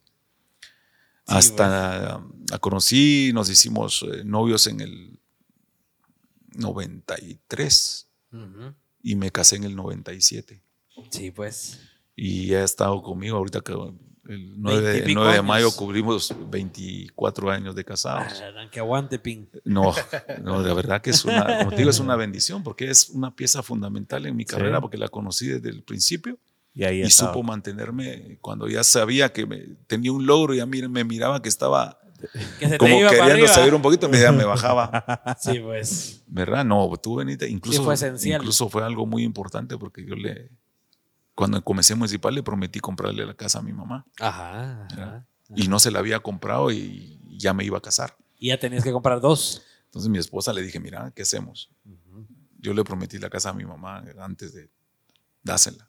Ajá. Nosotros miramos por dónde conseguimos otra, Ajá. otro apartamento. Entonces, ¿qué hice? Compré la casa y construí un apartamento en la casa de mi suegra. Sí, pues. Hasta que pude comprar una, una casa normal, ¿verdad? Ah, Pero me permitió que le diera la casa a mi mamá que le había prometido. Y se la entregué a mi papá en vida todavía. Ah, Mi papá duró tres, tres meses nada más con la casa y Pero la lograste. Sí. Sí, Qué son cositas que a uno lo van fortaleciendo en ese sentido. Claro. ¿verdad? total. Y es algo que, que- que uno agradece, este, este bendito fútbol que a mí me lo dio todo totalmente. Te dio toda la vida. Sí, cabal. Qué bonito, Pin. Vamos a ir Las eh, últimas- con las la- preguntas y después vamos con el cierre. Sí, las últimas preguntas de los invitados. Jesús Rojas. ¿Te quisieron contratar en otro equipo nacional? Comunicaciones. la competencia. Shela me quiso llevar mucho, pero nunca recibimos una oferta. Una oferta formal. No, no, no. Sí, pues. No, no, no. Eh, Mario Monterroso, ¿cuál fue la defensa más fuerte con el que se enfrentó? El defensa fue el chino. El ¿Ah, chino sí? ruano, que lo- él jugó en Suchi. Ajá. Te las En conocía los primeros todas. dos años, uf, era de aquel, el chino era, habían anécdotas con el chino que jugaba en Suchi. El clima de Suchi es, Pesado. es bastante pesado. y él siempre jugaba con zapato de seis, del, con taco de aluminio. Ajá. Y el taco de aluminio es. Tú. Pero jugaba en taco de aluminio donde fuera. Ajá. ajá. Y otro, otro defensa fuerte que me costó muchísimo desmarcarme de él fue Eduardo Acevedo cuando jugaba en comunicaciones. No cuando hacíamos dejaba. los clásicos, era un perro de casa el fregado ese que. Ah, sí. Y después llegó un año, año y medio a Municipal. Ya lo fuimos ahí- compañeros también a Municipal también. Ah. Sí, pero fueron esos dos defensas que, Los que más fueron los que más nos Ah, dieron. Que los tuve también en mi equipo. Bueno, con Chino jugué más de 15 años. Sí, Ah, sí, Ajá. ves. Sí, sí. Ajá, qué bonito. Se pasaron de tu lado después. Sí. Josué Gab, ¿qué piensa del actual municipal? Sinceramente. Sí, no, no, no es complicado porque Municipal tiene ciertos pasajes que juega muy bien. Pero hay otros. ciertos otros que, que dejan demasiados espacios y es donde les crean todas esas jugadas de gol. Creo que si sigue el proceso con, con Cardoso va a ser algo, un cambio bastante, porque Cardoso le da mucha, mucha oportunidad a gente joven. Sí, pues. Ahí está Franco, está Rosas, está el Caballo Morales. Yo tuve a Rosas y al Caballo Morales en Misco, Sí, pues. que los dejó salir. entrenaste. Nosotros los, los tuvimos. A Chema Rosales lo tuve también ahí en Misco. Y son personas que son ahora piezas claves en el armado de, de. Cardoso. Volvemos a lo mismo. El último, el último chico que salió de las divisiones inferiores ahí fue el Flaco. Ahorita regresaron a Pedrito Altán, que Pedrito Altán está haciendo una diferencia en tres partidos de aquí, una diferencia bastante, porque está regresando al nivel de Pedrito Altán. Yo cuando fui asistente de Mauricio Wright y debutamos a, a Pedrito Altán en Liga Mayor. Pero después los, lo prestan porque estaba un poquito gordito Ajá. y después lo regresa ahorita a Cardoso. Ajá. ¿verdad? Entonces hay, hay cositas que, que, que miro a un municipal con un futuro porque tiene mucho jugador joven, del medio para arriba. Tiene casi dos centrales de extranjeros. Tiene a Gambetta de, de- de- de extranjero. Tiene a Porras, que es extranjero. Tiene a Britos, que es extranjero. Sí, pues. ¿verdad? Entonces tiene a Macuca de central, que es. Y tienen a Portillo, creo que es un paraguayo, que es extranjero. Mucho extranjero. Entonces, y no puede jugar con todos, pero claro. ahorita gracias a Dios está el, el flaco y de repente meten a este chico Franco, que es un centro delantero flaquito alto que tiene muy buenas condiciones también y que verdaderamente mira un municipal con un futuro siempre y cuando dejen trabajar al técnico, porque cuando no se obtienen resultados, Lo lo, primero que hacen es al técnico para Sí, afuera. sí, Muy sí. burocrático. Que hay muchos jugadores que por ahí se pueden salir de una línea de comportamiento, sí. Pero ahí está el técnico para poderlo regresar. Volvemos al hambre, al hambre del fútbol. Pero ahora, lamentablemente en nuestra época no había muchas redes sociales. Ajá. Hoy en día. Ahora las redes sociales de saqueo, incluso he visto algunas imágenes que publica la gente, Ajá. eh, jugadores que no son convocados y están en pleno partido y la mayoría de jugadores están con el teléfono, Ajá. que están ahí arriba, Ajá. no están viendo el partido. Así Entonces hay cositas que hambre. hasta esa, hasta esas cosas. Cuando vos te apartabas de tu familia y decías, aquí nadie me habla, voy a ver esto. Exacto. Entonces hay cositas que uno dice que las redes sociales vino a cambiar muchas cosas también, Sí. pero que te ayudan a, difundir ciertas cosas para, Pero te pierdes. pero de te otras. pierden otras. Entonces yo miro ahorita mi, mi hija está con, con las redes y bueno, la tecnología es algo impresionante. Las niñas se les quedan ahora. Yo la miro usar la computadora a mi niña de 10 años Increíble. y por más que le cambie de contraseña a mi teléfono, la logra quitar. Ajá. Entonces, entonces son- pero así hay que vivir con la tecnología, hay que, hay que vivir hoy en día, Ajá. pero saber en qué momento hay que usarlas. Sí. ¿verdad? Porque después hasta estás con tus, estamos aquí nosotros en familia y de repente habla, estás hablando de un tema, pero los tres estamos con el teléfono. Aquí mejor WhatsApp. horrible, va. Ese saqueo que le perdés totalmente el sentido a las reuniones también. Sí. Entonces hay momentos que incluso ahorita vi una, una entrevista de Guardiola, de perdón, de Xavi que acaba de llegar al Barcelona, Ajá. les quitó eso ahorita. Fuera teléfonos. Cuando lleguen a la ciudad deportiva, fuera teléfonos. Sí, pues. En comedor, concentración, viaje y todo, fuera teléfonos. A la gran, qué increíble. Llegó con eso. Sí, A pues. meterle otra mentalidad a los jugadores y, y a levantar al equipo. Sí. Nosotros con el Primi eso hacíamos. Nosotros entramos al comedor, habían dos canastas y ahí dejar el celular Ah, sí. para, para, para compartir con las Para comidas el y equipo toda de allá del cosa. 2006. Sí. O sea, se concentraban totalmente. Los teléfonos ahí. Ajá. Y, y así era. Todas las actividades que hacíamos con los teléfonos en, el, en los canastitos. Sí, pues. Hasta que nos íbamos a las habitaciones, ahí nos daban para comunicarnos con las familias. Después, Sí, hasta eso teníamos nosotros ahí en ese tema. Increíble. Un cambio rotundo. Totalmente. Excelente. Luis Lemos dice, gracias Pin por darnos grandes alegrías. Recuerdo haber gritado tus goles en el Mateo. Sí, no, no. El. Mateo es mi segunda casa. Bueno, el Trébol fue mi, mi primera casa, pero el Mateo fue donde eh, votamos la mayoría de récords que, que tenemos en este. Qué excelente. Solo el de Jalapa, que ahí votamos el récord del Oscar Enrique Sánchez de 321. Ahí votaste el Ahí de más votamos goles. el récord de, de Oscar Enrique. sí. Sí, pues. Qué interesante. Emanuel Fuentes, ¿te dolió la cabeza cuando metiste ese golazo a Brasil? Brasil. no, fíjate que, que, que bendito Dios, eh, sentiste. los cabe- No, La no, adrenalina. incluso me han mandado fotos donde estoy impactando la pelota y la pelota se, Hasta se apacha. se apacha la pelota cuando impacto yo la- las, Ajá. las pelotas. ¿Y, y le, y, y sí le das con la cara o con...? No, no, no. Nosotros la, la más dura es la, la- la frente. Pero Ay. muchos no saben que tenemos paretales y toda la Ajá. cosa, que los paretales hay que usarlos también. Ajá. ¿verdad? Entonces, pero normalmente para hacerlas de costado, los cabezazos, o para desviarlas, pero como el de Brasil, Ajá. Que ahí desvía nada más la pelota. Sí, pues. Pero cuando ya viene un centro bastante fuerte, entonces ya solo de ponerle. Y hay un principio que dice: donde venís a cabecear o viene para abajo, al palo que miras, ahí apuntarle. Sí, ves. Sí, pues. ¿Para, qué, para qué vas a quererla cambiar? Y a mí un, un Almeida me decía, mira, si la pelota va al marco, Ajá. algo va a pasar. Ajá. Siempre algo pasa.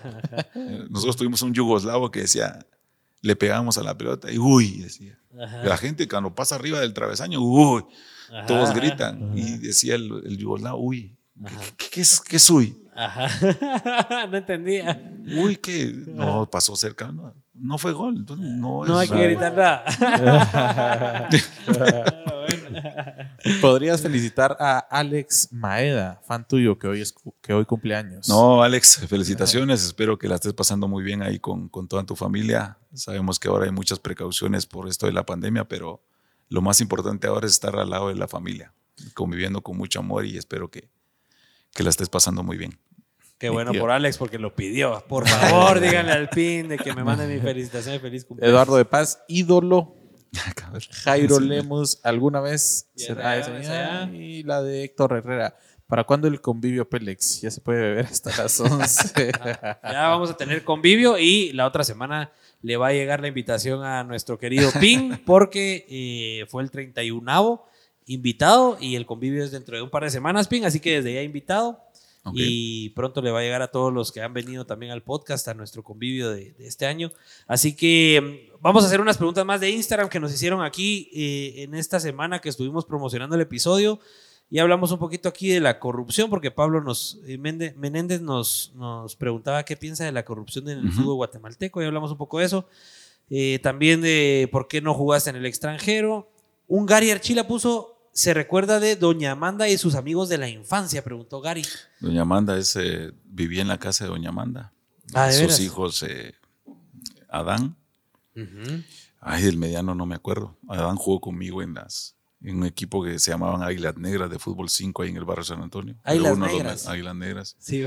Era uno de los mejores equipos de fútbol 5 que teníamos. ah, de veras. Viví casi dos, tres años ahí en la casa de, ¿Y por de qué Doña viviste Amanda. ahí? el- Nosotros alquilábamos ahí. Yo me pasé el barrio San Antonio casi en tres, cuatro, cinco casas ahí. Sí, pues ahí te estuviste Ahí moviendo. nos estuvimos moviendo en- con mi familia Ah, directamente. sí, Entonces pues. eh, siempre me iba a ciertas casas. Ajá. Cuando me toca ir a visitar una escuela, a la Manía Vía Toro, eh, o directamente a Chinauta, que es el- una cancha donde estamos entrenando normalmente, siempre me gusta pasar por el barrio para ver si miro, Sí, si pues, a alguien a un conocido. conocido. ¿Y Sí. todavía te encontrás a Todavía me encuentro a varios. Hay muchos que nos reuníamos en una esquinita donde utilizábamos las dos reposaderas como porterías. Ajá. Ahí nos reuníamos en una esquinita de la de 22. Sí, pues. Y todavía miro a varios ahí sentados, como Ah, lo hacíamos. Te hacía, Sí, te trae recuerdos. Sí, sí, sí. Siempre paso, siempre paso. Cada vez que me toca irme ahí, ahí paso. Qué excelente. Misa Juárez preguntaba en Instagram tu gol favorito con Municipal, si tenés alguno. Con Municipal hay bastantes. Evidentemente no me olvido del primero que le hice a Comunicaciones. El primer gol de, de- en clásicos, en el 91. Ajá. Ya había jugado varios clásicos, pero no, no, no había anotado. Ajá. ¿Cómo fue? Eh, fue una jugada donde Giovanni Hernández la pelea, le queda a Eison Moreno. Eison Moreno la levanta un centro. Jorge Roa la cabecea y me queda a mí al lado de la esquina. Se lo hice al portero eh, Álvarez, si no estoy mal de, apellido- de su apellido. Ajá. Y se la coloco en una esquina. Ese fue mi primer, mi tu primer primer gol gol clásico. Que, en definitiva, el, el gol, mi primer gol se lo hice a la Juventud Redalteca. Sí, pues. Cuando yo me retiro, uno de los premios que, que me da el club de Juventud Redalteca, una camisola con el número uno. Sí, que ahí pues. fue donde empezó toda mi, Ah, qué mi bonito. carrera de, qué de- bonito. de- de goles. Entonces ahí tengo, la tengo también como recuerdo la, la camisa. qué excelente. Pero ese, ese de comunicaciones, sí, hay Eh, muchos. Hay muchos. ¿De que- cuántos goles te, por ejemplo, de cuántos goles te recordás así como te recordás de este? O sea, sí tenés en tu memoria muchos que sabes qué pasó en la jugada y todo. Sí, muchos. Sí. Definitivamente el- el- el- los que hicimos en el 9-2 con el clásico de comunicaciones, también en una final. Eh, jugadas directamente con, con Gonzalo Romero, que le levanta un centro a Mario Acevedo. Ya nos conocíamos de memoria y Mario levanta un, un cabezazo al punto del penal y yo voy entrando. Ajá. Y le pego de primera, como lo estábamos platicando. El gato me quiere atajar, pero no, no, no. No le por la velocidad es demasiado. Ese mismo clásico hacemos otro gol. Selvin Ponciano busca en un tiro libre a Mario Acevedo en una banda. Mario solo la desvía y entro yo también para desviarla. Y en el juego de, de- de venida, de, de ida, perdón, en el Mateo, de, regreso, eh, hacemos un, un gol de Freddy García, un centro de Freddy García en medio de los dos centrales y la cabeceó también de primera. Entonces, otro gol de Chalo Romero, el que hice el primero, me mira picando a las espaldas de, la Chula Gómez. Pero le pico tan, tanto que incluso tuve que regresar dos, me pone una pelota bien, offside. bien Ah. colocadita, entonces yo pico, pero me agarro una de pequeños pasos de diagonal, y pero como le pasa a la Chula, yo me volteo y me pega en la pelota en la, Atrás. en la parte de atrás y se eleva y se mide totalmente al gato. Ah, la gran fue chiripa. Ese fue chiripa. Sí, son, como te digo, y dice el narrador que la pelota busca plata. Y, Ajá. y gol. Era la del récord de, de- de Oscar Enrique Sánchez, que ahí Julio Girón me pone un centro a espaldas de los centros delanteros y yo de, de media tijereta la, la La cambio. clavas. Entonces hay muchos goles que recuerdo con... Ahorita me acaban de... Hay una página que se llama Rojo Retro. Ajá. ajá. Me mandó el primer gol que yo anoté en, en la inauguración del Estadio de la Pedrera. Yo fui el primer guatemalteco que hizo el primer gol ahí en la Ah, Pedrera. la gran. Entonces ahorita me lo, me Te lo, lo lo mandaron publicó ahí. y me lo mandó directamente. Y ese gol no lo tenía. Y lo reviviste. No Y- lo tenías en la memoria. No, no, porque ahí ya jugaba- fueron mis primeros años. Sí, pues. Mi compañero de centro de ataque era Julio Rodas. Ajá. Ahí lo reviviste. Ahí lo revivimos. saqueo que me han mandado goles que yo ni siquiera ajá. tengo. Qué increíble. A pesar que en la recopilación del, del, del- del documental tengo una recopilación de goles ahí como de 250 goles, por Sí, ejemplo. pues salen en tu película, la de Eh, 321. 321, pero son 411. ¿verdad? Sí, pues. Ahí está Los demás tengo, que andar viendo por dónde me los van mandando. Sí, pues. ¿Y los va recopilando? Sí, va a hacer una recopilación. Estamos eh, buscando a, la- a algunas personas que, que- que vamos a recopilar lo último Ah, para excelente. poder hacer solo un video de goles Sí, pues, para tener uno completo de exacto. todos. y ver si lo podemos, eh, lo podemos sacar también a la, a la venta, que así como se sacó ese 321. Sí, pues. Y ahorita ando en dos proyectos que, que más adelante se van a, se van a entrenar. Quiero, eh, quiero hacer una película de mi vida totalmente. Ah, qué excelente. Entonces ahí estoy con Kenneth Mueller platicando ahorita. Ah, qué buenísimo. Entonces ahí estamos platicando. Primero Dios se hace, Qué se hace ya tenemos a contacto con dos, tres patrocinadores que, que le quieren Que se van a entrar. Qué buenísimo. Entonces ahí andamos. Qué con- bonito. solo que no va a ser parte, porque digamos el documental abre toda mi carrera deportiva. Claro. De donde nací, de Barrio San Antonio, pero esto viene de Desde- digamos, de niño. cero. cuál fue mi niñez. Eh, Eh, Y contado yo no como contaba documental, sino como película. Como película. Ajá. Ya vamos a ver a qué, qué, ni, qué niño hacer el a casting de niño, ajá. esto y el Ajá. otro. Digamos, hay una anécdota de cuando fui panadero que yo me dormía tan pequeño que me iba a dormir a las, a las mantas donde poníamos el pan francés. Ahí me quedaba dormido. Ah. Todas esas cosas que Anécdotas de película. sí. Y él es, una, es algo que yo tengo varias charlas con Kenneth donde me dice, hizo una carta, una Ajá. hoja Ajá, de todo lo que le conté Ajá. y me relató toda la película. Sí, pues ya a te la describió. Y digamos, ahorita él le dijo, mira, vamos a agarrar del gol de Brasil, por ejemplo. Ajá. Agarremos el gol de Brasil. Yo me imagino ver el gol de Brasil, ver a un niño que mira el reloj, Ajá. ¿Verdad? haciendo el Ajá. gol y miro en qué minuto fue el gol. Ajá. Y de ahí viene ¡bum! para abajo Para todo, todo lo que llevó a llegar a ese, a ese año Ajá, 98. diabla. Y ya te la estás comenzó a visualizando. Ya mi esposa hasta lloró cuando le, leyó, esa- le- leyó la hoja. Y es una hoja tamaño carta donde hizo todo. Sí, pues. Pero primero Dios, de la mano con, con- con esa película, queremos hacer el libro también. Ah, qué excelente. Pero estamos todavía en esa planificación.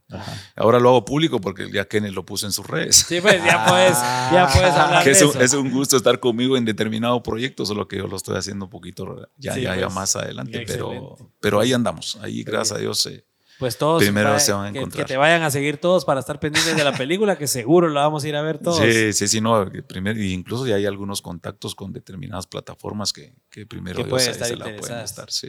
Qué alegre, Sí, qué sí, sí. buenísimo. Hablando un poquito de esa despedida, eh, una despedida única, nunca antes vista en Guatemala, te- te- te- tu equipo municipal contra tus excompañeros y amigos, eh, un estadio lleno de 20 mil personas, algo nunca antes visto en Guatemala. Primer guatemalteco que le hacen una Sí. despedida a ese nivel. ¿Cómo, ¿Cómo te sentiste ese día? ¿Qué fue para vos esa despedida? Primero fue algo muy.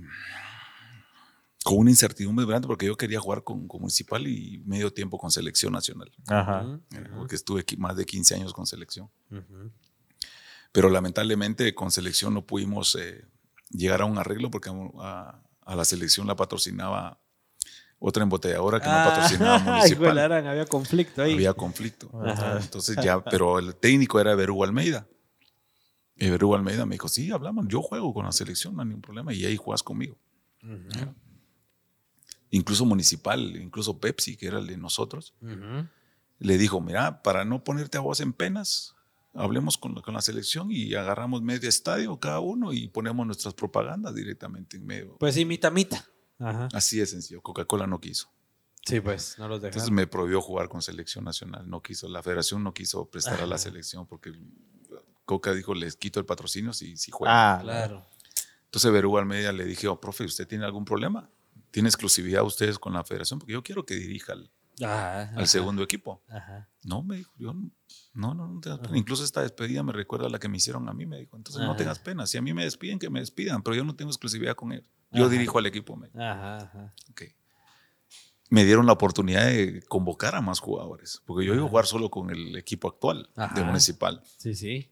Cuando no juega selección nacional, ya comenz- comienzo a buscar listado de los que jugaron conmigo. que agarré más de 30 jugadores que jugaron. Todos tus compañeros, compañeros amigos, totalmente. Hasta del, Solo es compañeros que Hasta jugamos. de la calle, del barrio. No, no, no. Solo Solo profesionalmente. de los que jugaron conmigo en mi etapa de, de- de que debuté, Ajá. ¿verdad? Eh, incluso le doy un homenaje a Víctor Hugo Monzón, que jugó un año conmigo nada más. Sí, pues. No. Víctor Hugo fue nada más eh, jugador de Aurora y fue un año en el 91 que quedamos campeones. Fue el único año que salió campeón con Municipal. Sí, pues. Eres puro rojo, Ajá. pero solo un año jugó Municipal. Ajá.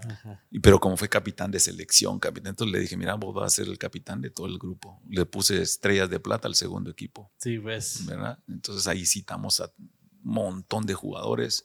Tuve la oportunidad de meter a mis dos hijos, que mis dos hijos no iban a jugar si jugaba yo con selección.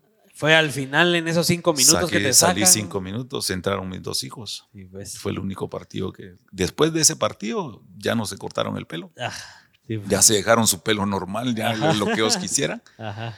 ¿Verdad? Entonces eh, fue algo emocionante. ver a ¿Cómo se sintió esa caminata de salida Uf. cuando cambiaste con tus hijos? No tenés ni, Y ni que, idea. y que te, te pusiste a pensar, me imagino, nunca más voy a volver a jugar Sí. fútbol profesional. ¿Qué Sí, sentiste? Pero fíjate que no lo sentí tanto porque yo soy una persona muy sensible. ok. Ahorita que me platicaron de algunas cosas, ya, ya, Ya se ya- salía el ya- llanto. ya se me salían las, las lágrimas, pero soy muy sensible. Pero Ajá. ese año que me retiro, por ahí tal vez no lo sentí tanto porque lo planifiqué todo el año 2010. Sí, pues llevaba ya viéndolo. Sí, yo el- desde que inició, el- como ahora se juegan dos torneos, desde que arreglé ese año, les dije, bueno, a finales de este año me retiro, esté como esté. Si juego 5, 10, 15, 20, 90 minutos, no me importa, yo me retiro y estoy. ¿verdad? Ya mis últimos partidos jugaba 30 minutos. Sí, pues. ¿verdad? Cabal, cuando me retiro en esa final que perdemos contra Comunicaciones en tanda de penales, Ajá. Incluso me voy con toda la afición, con todos los cremas celebrando, me voy con la afición roja a celebrar. Sí, pues. Y toda la gente de comunicaciones, afición y todos ahí me pasaban por adelante. y todo, y yo me fui con la afición, Ajá, ajá. ¿verdad? Pero fue una... Una experiencia. Pero, digamos, hay jugadores que una misma lesión lo retira. Claro. Yo tuve la oportunidad de planificar mi retiro, Ajá, ajá. ¿verdad? De jugar Entonces, hasta que vos quisiste. Hasta que yo quise. A pesar que tenía lesiones, porque incluso jugué dos años con el vasto interno roto. Que es complicadísimo, me imagino. Y que es donde tenés casi toda la fuerza del vasto interno. Ajá. Yo tengo un, un- como un balazo en un hoyo. Ah, No es balazo pues porque se me rompió. Y se me rompió porque yo me estaba cuidando de una operación de meniscos y salgo de- del baño Hijo y me apoyo y con la muleta y se me va y me tengo que apoyar con la, Ah. con la operada y ahí se me rompe el, el vasto interno. Sí, pues. ¿Y cómo lo recuperé? El mismo trabajo con Ezequiel. Sí, pues. Pesas y todo, hasta que me sacó el cuadres, entonces me jugué dos años todavía con el, con el vasto Ah, interno roto. Todavía fui campeón en Shela con, con el vasto interno roto y todo eso. Otro mérito, otro récord. Es que son cositas que uno dice, cuando uno tiene una pasión, ahorita mi hijo, me dice, mi esposa me dice, ahorita que estoy jugando, me dice, ¿para qué jugas? Ahorita Si estás jugando pasas, por, pasas hobby. tres, cuatro, cinco días adolorido. Ajá, ajá, Yo no sé para qué juegas, aunque juegues 40 minutos, pero, ajá. pero pasas adolorido y te miro caminar y te pones hielo. Y, y le dice mi hijo más grande, mamá, tú sabes cómo es mi papá, él- la pasión es el fútbol, entonces por más que le diga las cosas, él no lo va a dejar. Ajá, ajá, Si él puede jugar 5, 10, 15 minutos como se retiró, él Lo se va a a meter a jugar. ajá. Ahorita, gracias a Dios, con este juego de leyendas ya aguanto como 60, 70 todavía, pero es a nuestro ritmo. Pero, pero no, me yo siempre he dicho que si, si tengo la oportunidad de seguir con esto, sigo. Es lo que te es apasiona. lo que me apasiona. Ahorita les estoy enseñando, yo me tengo que meter con los chicos a- Claro. y me, me- me- me llena de, de mucho. eh, Salgo dolorido, sí, pero es aquello-. Y es en todas las ramas. Ajá. Estudios y todo, si no lo agarras con pasión y con mucha dedicación, no es puedes la pasión alcanzar. una parte muy importante de la vida de alguien. Sí. Ser apasionado en lo que hace. en lo que hace. Definitivamente, si no tenés pasión, por ahí puedes tener una buena dedicación de querer hacerlo, pero con esa dedicación de esfuerzo, de, de- de- trabajo, de, de sacrificios, porque hay que hacer sacrificios para cualquier meta o logro que uno quiera, hay que hacer Claro. sacrificios en determinado momento. Total. Pero si no tenés esa pasión para agarrarlo, ese amor que le tenés que tener a tu carrera o a lo que te, a lo que te dedicas, muy difícilmente lo vas a, conclu- lo vas a Claro. concluir. La pasión ¿Verdad? es importante. Sí, ahorita lo miro en mis dos hijos. Ahorita mi hijo, el grande, me quería estudiar arquite- arquitectura y ya no quiso a los tres años. Sí, pues. Ajá. Se me, Se me tiró para diseño gráfico. Sí, pues. Ajá. Ahorita se va a recibir el próximo año de diseñador Ah, qué gráfico. alegre, Pero alegre. mi hijo mediano se, se tiró para administración hotelera Sí, pues. y está trabajando en Starbucks. Ahorita está con otro tema. Es maestro de música. Es, es- uno los mira, digo yo, ¿de dónde salió? Bueno, tengo a mi suegro que es tenor. Ajá, ajá. Entonces digo, están con esos sueños que ellos, que ellos se van, sí. porque yo nunca les obligué. Yo, no les dije, ustedes Sigan van a hacer lo que quieran. Porque hay padres que dicen, yo soy deportista y mi hijo va a hacer esto, esto, esto, esto, y lo tiene que conseguir. Nosotros con mi, con mi esposa decimos, cuando ellos venían creciendo, los metimos casi a tres, cuatro deportes a la semana, Ah, la gran, sí, pues. para que ellos se fueran identificando que era lo que querían. Claro. El más grande que sigue jugando fútbol, que es portero, Ajá. él sí desde los cinco años es, le fascinaba el fútbol. Aunque varios entrenadores me decían que Juan de Marco, el mediano, tenía mucho para, Sí, para pues, jugar. para hacerlo. Pero después ya no le gustó. Jugó ese partido y ya no quiso. Ya no quiso. Ya no quiso. entonces, pero nunca les dije, lo tienen que hacer. No, Claro. no, no, no. Los dejaste seguir Los dejé caminos. libres, que ellos decidieran lo que quisieran y, y ahí están. Mi hijo todavía quiere, quiere jugar, tiene 23 años. El Sí, pues. puesto de portero todavía puede. Se Todavía gradúa. Él me dijo, papá, mira, yo estoy en municipal, pero sé que aquí en municipal no me dan oportunidad. Jugué en la Ajá. sub-20 y toda la cosa, pero no me dan oportunidad. Yo Ajá. hice un contrato de 5 años con municipal por él. A los 20 años se me canceló el, el contrato, pero él me dijo, papá, aquí no me dan la oportunidad. Sí, me voy a pues. ir. Yo voy a sacar mi carrera.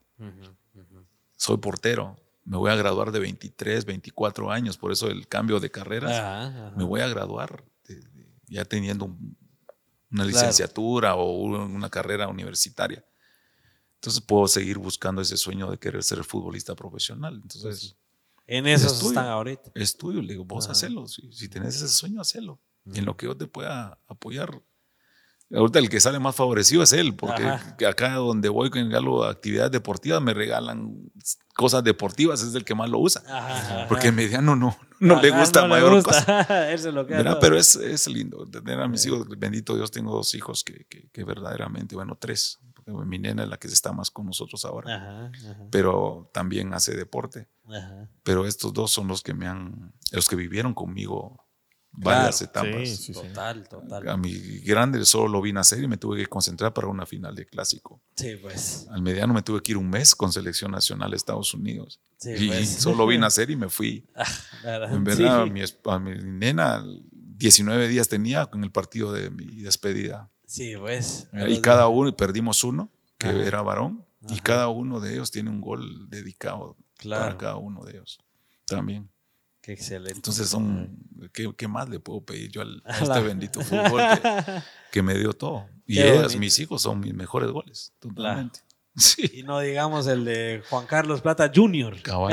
el de es el Brasil. de Brasil. cabal. Y mi hijo mediano es el del 321, Qué que bonito, votamos el récord. Mi gol 400 es el del el que nos está protegiendo ahí de arribita, Ajá. Ignacio. Y mi nena tiene el último gol que hice en mi despedida. Sí, pues. Ah. Hay para hacer película, Ping. Sí. Hay para hacer la Sí. película y Sí. para que la vayamos a ver todos. Primero bonito. Dios, primero Dios. Pues buenísimo, vamos a terminando el episodio, no sin a darle un par de regalitos a nuestro invitado. Y se vienen después las preguntas Pélex, ¿no? Después de los regalitos. Sí, rapidito. vamos a darle los regalitos y la, tenemos un par de preguntas aquí, Pélex, que nos gusta hacerle a todos nuestros invitados. Bueno, primero que nada, la brownicería GT, ahí están en Instagram, le mandó unos brownies, yo creo Bueno, que es un brownie, es un pastelito. Mira, porque últimamente me estaba mandando. Si quiere, ábraselo ahí, Pin, para ver qué, qué le Ahor- mandaron ahorita, hoy. Que, ahorita que estoy a dieta me quedo justo. Si no, para consentir a la señora. No, Ah, la gran, ese sí está... Sí está no, este es- lo va a ver mi esposa y mi, Ya, y hoy mi sí, hijo. Les fascina la cajeta. Ah, ya se lo ficharon ahorita. No, no, ahorita que se lo lleve estoy seguro que se van a levantar para comer. para, que se lo, para que se lo disfruten No, muchas gracias. de la verdad, brownicería te GT. agradezco. Muy, muy, muy bueno. Luego nos mandaron también de Yo- Déboras Miels, fieles patrocinadores con una miel deliciosa directa del panal para que también Para, puedan... to- para tomar con té. Sí, para tomar con el tecito, los panqueques de mañana, Sí. del fin de semana. Ahí míratelos. No, Pura miel es deliciosa. muchas gracias. No, Sí. se De parte de Este Miels. va a ser también. Mírate yo tomo mucho miel, té. ahí- Hay una, agarrar el otro botecito, tiene, es bien interesante porque tiene el, pana, el panalito, ese, mira, tiene hasta el panalito ahí, se lo pueden comer como galleta, qué sabroso. No, no, no, muchas gracias. Agradezco mucho. Y por No, qué último, una gorrita para que no te quedes sin ponerte la gorrita Pélex de parte de nuestros amigos de identidad que nos dan las gorritas de, Yo soy muy. de la marca. Yo tengo. Usas mucha gorra. Soy uso mucha gorra. Ah, vamos a ver si sale en la prensa alguna vez ahí la de los No, Pélex. no, yo, yo utilizo mucha gorra. Incluso me la llevo a, los viajes. Ah, de veras. Sí. Qué excelente. Entonces esperamos que te Sí, sirva yo mucho. com- Yo, combino mi, Póngase mi ahí, outfit con, con gorra. Buenísimo. Sí. Ah, qué y estos, estos colores son los que más uso. Ah, de veras. Sí. Qué excelente. Sí, sí, Dale, no, dale, no, para- para, Ah, sí, te luce. para estar, El Pin Plata oficialmente, señores, un Pélex más. para estar con, al, al tono con cada uno, ¿no? Muchas gracias. No, hombre, ahí son Gracias. regalitos para que te lleves a casa. Y con, vamos a cerrar con las preguntas Pélex, así Pélex. rapidito. ¿Cuál sería el dato del, plin- del Pin Plata más ridículo o vergonzoso? ¿Algún dato que no conozca la gente que vos digas, ah, esto me da pena de mí? Que se te ocurra. Pena, pena, eh, definitivamente con esas... Yo creo que no es pena, es por mismo involucrado con el fútbol y en el barrio San Antonio. Ajá. Eh, nosotros jugábamos en la cuadra del barrio San Antonio y, y- y siempre trabajamos las pelotas de plástico. Ajá. Entonces nos decían, muchachos, consigamos otra pelota. Ajá.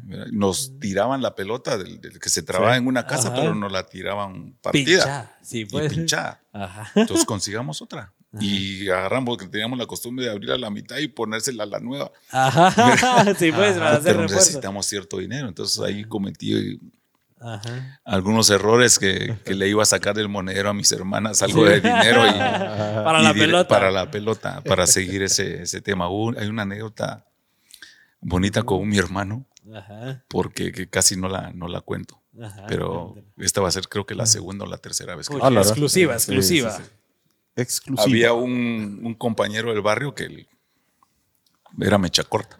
Ajá. ¿verdad? Entonces, Rapidito se picaba. se picaba y entró mi hermano un día, pero llorando que le había pegado esto. Entonces salí yo como gran Ajá. protector de mi hermano menor. Ajá, ajá. ¿A dónde vas? Le están pegando a mi hermano. Ahorita regreso, le diga a mi mamá. Cuando se dio cuenta mi mamá, veníamos los dos llorando porque nos había pegado a los dos. No, con la gran lesión. Sí, le- nos dio a los dos, entonces ya veníamos los dos. Pero, Sí. Ah, pero son esas cosas de barrio bueno. que verdaderamente y era un íntimo Claro. amigo de barrio de nosotros, solo que era mecha corta. Entonces, Ah, no se no le podía decir nada porque se encendía rapidísimo. Claro. Entonces, solo me dijo, ¿a qué venís a venir a tomar? ¡Pum! Pa' de regreso para la casa. De regreso en llantos. Sí. ¿Qué es lo peor por lo que te han regañado tus papás? Me regañaron, yo tengo una cicatriz aquí, Ajá, sí, sí. aquí eh, por esto mismo. Por la gorrita. Nosotros nos gustaba, íbamos como cuatro, cinco compañeros que no nos separábamos, entre ellos el hijo de, de Doña Amanda. Ajá, sí, Adán. pues. Ajá. Tengo un compañero que fue mi jefe en panadería, Hugo Lemus, que es es ahí en el. Le mando un caro saludo que estoy seguro que está viendo el- este programa. Y ahí al barrio San Antonio llegaba mucha feria. Ajá, ajá. En la veces. calle principal se ponía toda la feria y toda la cosa. Entonces nosotros eh, íbamos ahí y mis compañeros me agarraron la gorra y me la tiraron. Ajá. Pero fue a caer por reacción, la perseguí, pero sin darme cuenta dónde me la habían tirado y eran las, las sillas voladoras. No, hombre. Y me va a pegar una silla en el. en o el sea, esa cachete. cicatriz es de ese es de esa silla, es de esa silla, pero se me puso así. Ajá. Ajá. Y eran las 10, 11 de la noche y yo iba a la casa y nunca le dije a mi mamá. Hijo de la. Hasta como a las 2 horas, 2, 3 de la mañana que me comencé a quejar, pero era porque Ajá. tenía el. Ya no aguantabas. Ya no aguantaba. Al otro día me llevó al hospital, Ajá. Pero me abrieron y solo me sacaron la, la sangre coagulada. Ajá. Y solo me, Sí, me pues. sellaron ahí nada más, pero no le avisé. Eso fue una regañada muy. Una muy- regañada dura. Recibí más regañadas de mi mamá que de mi papá. Ajá. Sí, pues. Era- mi mamá era la que nos La corregía. Sí, Ajá. nos corregía, porque también nosotros no, era- no éramos unos angelitos. Sí, pues eran jodidos. Me imagino que entre éramos- tantos hermanos, Uf, puchica. Le hicimos cada cosa a mi mamá. Sí, pues. Nos sacaba de toneles, que nos íbamos en los toneles por bañarnos en los toneles de pequeños. Ajá. Y nos sacaba con aquella furia, igual nos, nos tiraba. Pero fue una, una niñez no normal, porque comenzamos a trabajar desde los 11 años. Ajá. pero sí fue una felicidad convivir con, sí, con- sí. con todos los hermanos y amigos ahí en el barrio. Era lo que pudiéramos, Claro. lo que pudiéramos tener eh, era, era, era algo, algo hermoso. Un paquete de cohetes en esa Navidad era hermoso. Sí, sí, Qué bonito. sí, sí, sí. Qué buenísimo. ¿Te gustaría regresar a alguna edad de tu vida y por qué? No te digo para regresar y hacer las cosas diferentes, sino porque consideras que fue una de las mejores etapas de tu vida. Yo creo que no cambiaría nada de, de- de- de mi niñez, ni nada de eso, ni, ni cómo ha venido relacionada de, de- de que nací hasta aquí. ¿Por qué? Porque experimenté todo. Ya experimenté todo. eh, pasar hambre, eh, trabajar en equipo con la familia. Fue mi primer trabajo en equipo con la familia para ver de qué manera, de qué manera agarramos todo. Claro. Eh, los sacrificios que hacía mi papá eran mil usos. ¿verdad? Aprendí mucho de él. Lo que nunca aprendí, porque a mi papá le tocaba, le fascinaba tocar la marimba. marimba. Nunca aprendí a tocar marimba. Eso mi hermano sí. Ajá. A pesar que tenía un dedo de más, nunca pude agarrar las, las- las baquetas. No pu- pude agarrar las baquetas. Pero sí me hubiera gustado aprender un poco la, la marimba. Eh, tengo muchas anécdotas de niños con, con mis hermanos, que eran traviesísimos también. Yo creo que no, no, no, no cambia nada. ¿Cómo llego yo a la municipal? Eh, los sacrificios que hicimos para llegar, los sacrificios que hicimos con mis hijos, con mi esposa. Yo creo que no cambiaría nada porque todo lo tuve que experimentar de muy buena forma. Y todo te fue llevando hasta acá. Si nosotros no experimentamos las cosas malas o buenas o no las tomas con actitud, con, con, con mucha tranquilidad, yo soy una persona muy tranquila. Yo puedo estar con mi esposa que está llorando y toda la cosa, pero espero que ella se desahogue Sí, pues. y después ya me meto a platicar de- con ella. ajá. O por ahí cometo un error y ella me lo dice, la dejo hablar Claro. y que se desahogue todo lo que tiene que decir. Ya después hablamos tranquilos, pero, pero así me crearon. Entonces Sí, no, pues. no soy, soy muy explosivo en determinado momento, sí, pero no, no, no, trato la manera de- de ser muy, muy, muy comprensivo en todo sentido. Excelente. ¿verdad? Entonces no, no creo No que no, no cambiaría cambiaría nada. Lo que tuve que pasar, lo pasé con mucha alegría dentro de mis y me, me trajo Hasta en este bendito fútbol experimenté de todo. Tuve la oportunidad de que este bendito me hizo jugador. me hizo técnico, asistente, director deportivo y directamente experimenté la dirección eh, federativa, también como un federativo por ese año que estuve en, en- por puesto por FIFA, no por los de aquí. Claro, ellos te ¿Verdad? Sí. FIFA nos buscó a cinco personas para, para encabezar esa, ese, ese comité regularizador y me hablaron a mí. Incluso el presidente que estaba ahí, que es Juan Carlos Ríos, me dijo, si plata no llega, no acepto. Sí, pues. ¿verdad? Entonces eh, era tanto la confianza que tuvimos también. con ellos, porque a mí me dijo, mira, yo a vos te traje para que actives las elecciones directamente. Nosotros nos vamos a encargar de lo legal, porque eran cuatro licenciados y Mm, uno claro. de mercadeo. Ajá. Eran tres licenciados y uno de mercadeo. Y a vos te traigo para que actives las elecciones. Puramente lo deportivo. Deportivo totalmente. Eso sí les dije, les dejé dicho a ellos directamente, ustedes son licenciados, entonces yo les voy a entregar mi firma a la hora de hacer las actas. Claro. Necesito tener esa confianza también, porque yo no sé de legalidades, no, no voy a saber. Claro. Y uno mira a los licenciados en cada acta, te comienzan pum, pum, pum, pum, pum, pum, Ah. espérese, ahí falta una coma y un punto. Porque Ajá. una coma y un punto, te, la Sí. palabrita te, Cambia todo. te cambia todo. Entonces ellos eran así. Digo, mire, Plata, tranquilo, firmemos totalmente, no hay ningún problema. Porque yo era vicepresidente. Si Ajá. no estaba el presidente, yo tenía que firmar. Claro, tenías una Firmaba cheques, firmaba de todo. Entonces, sí, grueso. no sí era fue algo, algo duro, pero es una bendición pasar por todas esas y conocer ciertas cosas que en definitivamente en determinados lados hay estructuras. Digamos, yo, mi esposa me dice, ¿por qué no estás dirigiendo ahorita? Y yo le digo, mire, esta es una consecuencia de lo que fuimos a hacer ese año ahí en la federación. Claro. ¿En qué sentido? Que teníamos así de laudos para resolver. Y casi todos los laudos eran beneficio para los jugadores de determinados clubes que tenían esos laudos. Sí, Nosotros lo resolvimos todo para dejar una mesa limpia para el nuevo comité que venía. Ujú. Y me han hablado, pero de- después dicen, no, este va a pensar más en el jugador que en nosotros como directivos, que somos los Claro. que los traemos. Entonces, pero siempre se lo dejo a Dios. Dios, Dios es el que me, me va guiando siempre. ¿Por qué? Si Él no quiere que yo sea técnico y me está poniendo un proyecto donde puedo ser formador, ¿Por qué no? me, me voy a Sí. dedicar a ser formador. Tengo todo para, desde mi niñez me fui formando hasta llegar hasta, Total. hasta Sí. lo que logramos. Entonces, todas las anécdotas, todas las pláticas que le doy a los chicos vienen relacionado con todo lo que yo pasé. Claro. Y ahí estás formando, Y sin dirigiendo. sueños, sin compromiso y sin pasión y con hambre, Ajá. no pueden lograr ciertas cosas. Excelente. Y para terminar, Pin, ¿cuál ha sido tu mayor ídolo en el fútbol? ¿Ha sido un futbolista que digas ahorita este es el- mi ídolo de toda la vida? Yo crecí con, con dos guatemaltecos. Verlos jugar, digamos, Julio Rodas era uno de los que lo vi jugar y hacía cada gol que dice uno, ¿Que jugaste con él? un jugadorazo. Uno de los pocos delanteros así, así, jugadorazo. Una zurda que tenía, que jugué con él y con su hermano Jorge Rodas. Y miraba a Juan Manuel Funes. Ajá. Juan Manuel Funes es mi padrino de bodas, Sí, pues. ¿verdad? Entonces eh, tuve una relación con ellos. Desde que subí a Municipal dije, no, yo tengo que jugar con estos dos. Ajá. Y lo lograste. Jugué 15 años con los dos, en selección y en, y en. Municipal. Entonces tuve esa oportunidad y en el extranjero me preocupé mucho porque ahí nos podían, miren, en sus posiciones nos decían los entrenadores, miren mucho fútbol, Ujú, ujú, enfóquense en su, algún jugador que ustedes eh, quieran ver ujú, y enfóquense en sus movimientos. Yo me enfoqué mucho en, en los dos brasileños, tanto Romario como Ronaldo. Sí, pues. Entonces me, me- me enfoqué mucho más en Romario, Ajá. porque era de mi tamaño. Ajá. Entonces esa picardía que él tenía de goles de punta y hacía ciertas cosas, digo, y tenía fuiste unos- estudiando ahí. unos movimientos cortos que hacía él, tenía una ventaja de sacar esa, esa ventaja corta. Me enfoqué mucho en ellos. Aquí Juan Manuel Funes y Julio Rodas, pero afuera con esos dos brasileños que, bueno, lo que era el fenómeno Claro. Romario era impresionante, lástima esos dobles. Y justo viene lo de las lesiones de rodillas conmigo. Sí.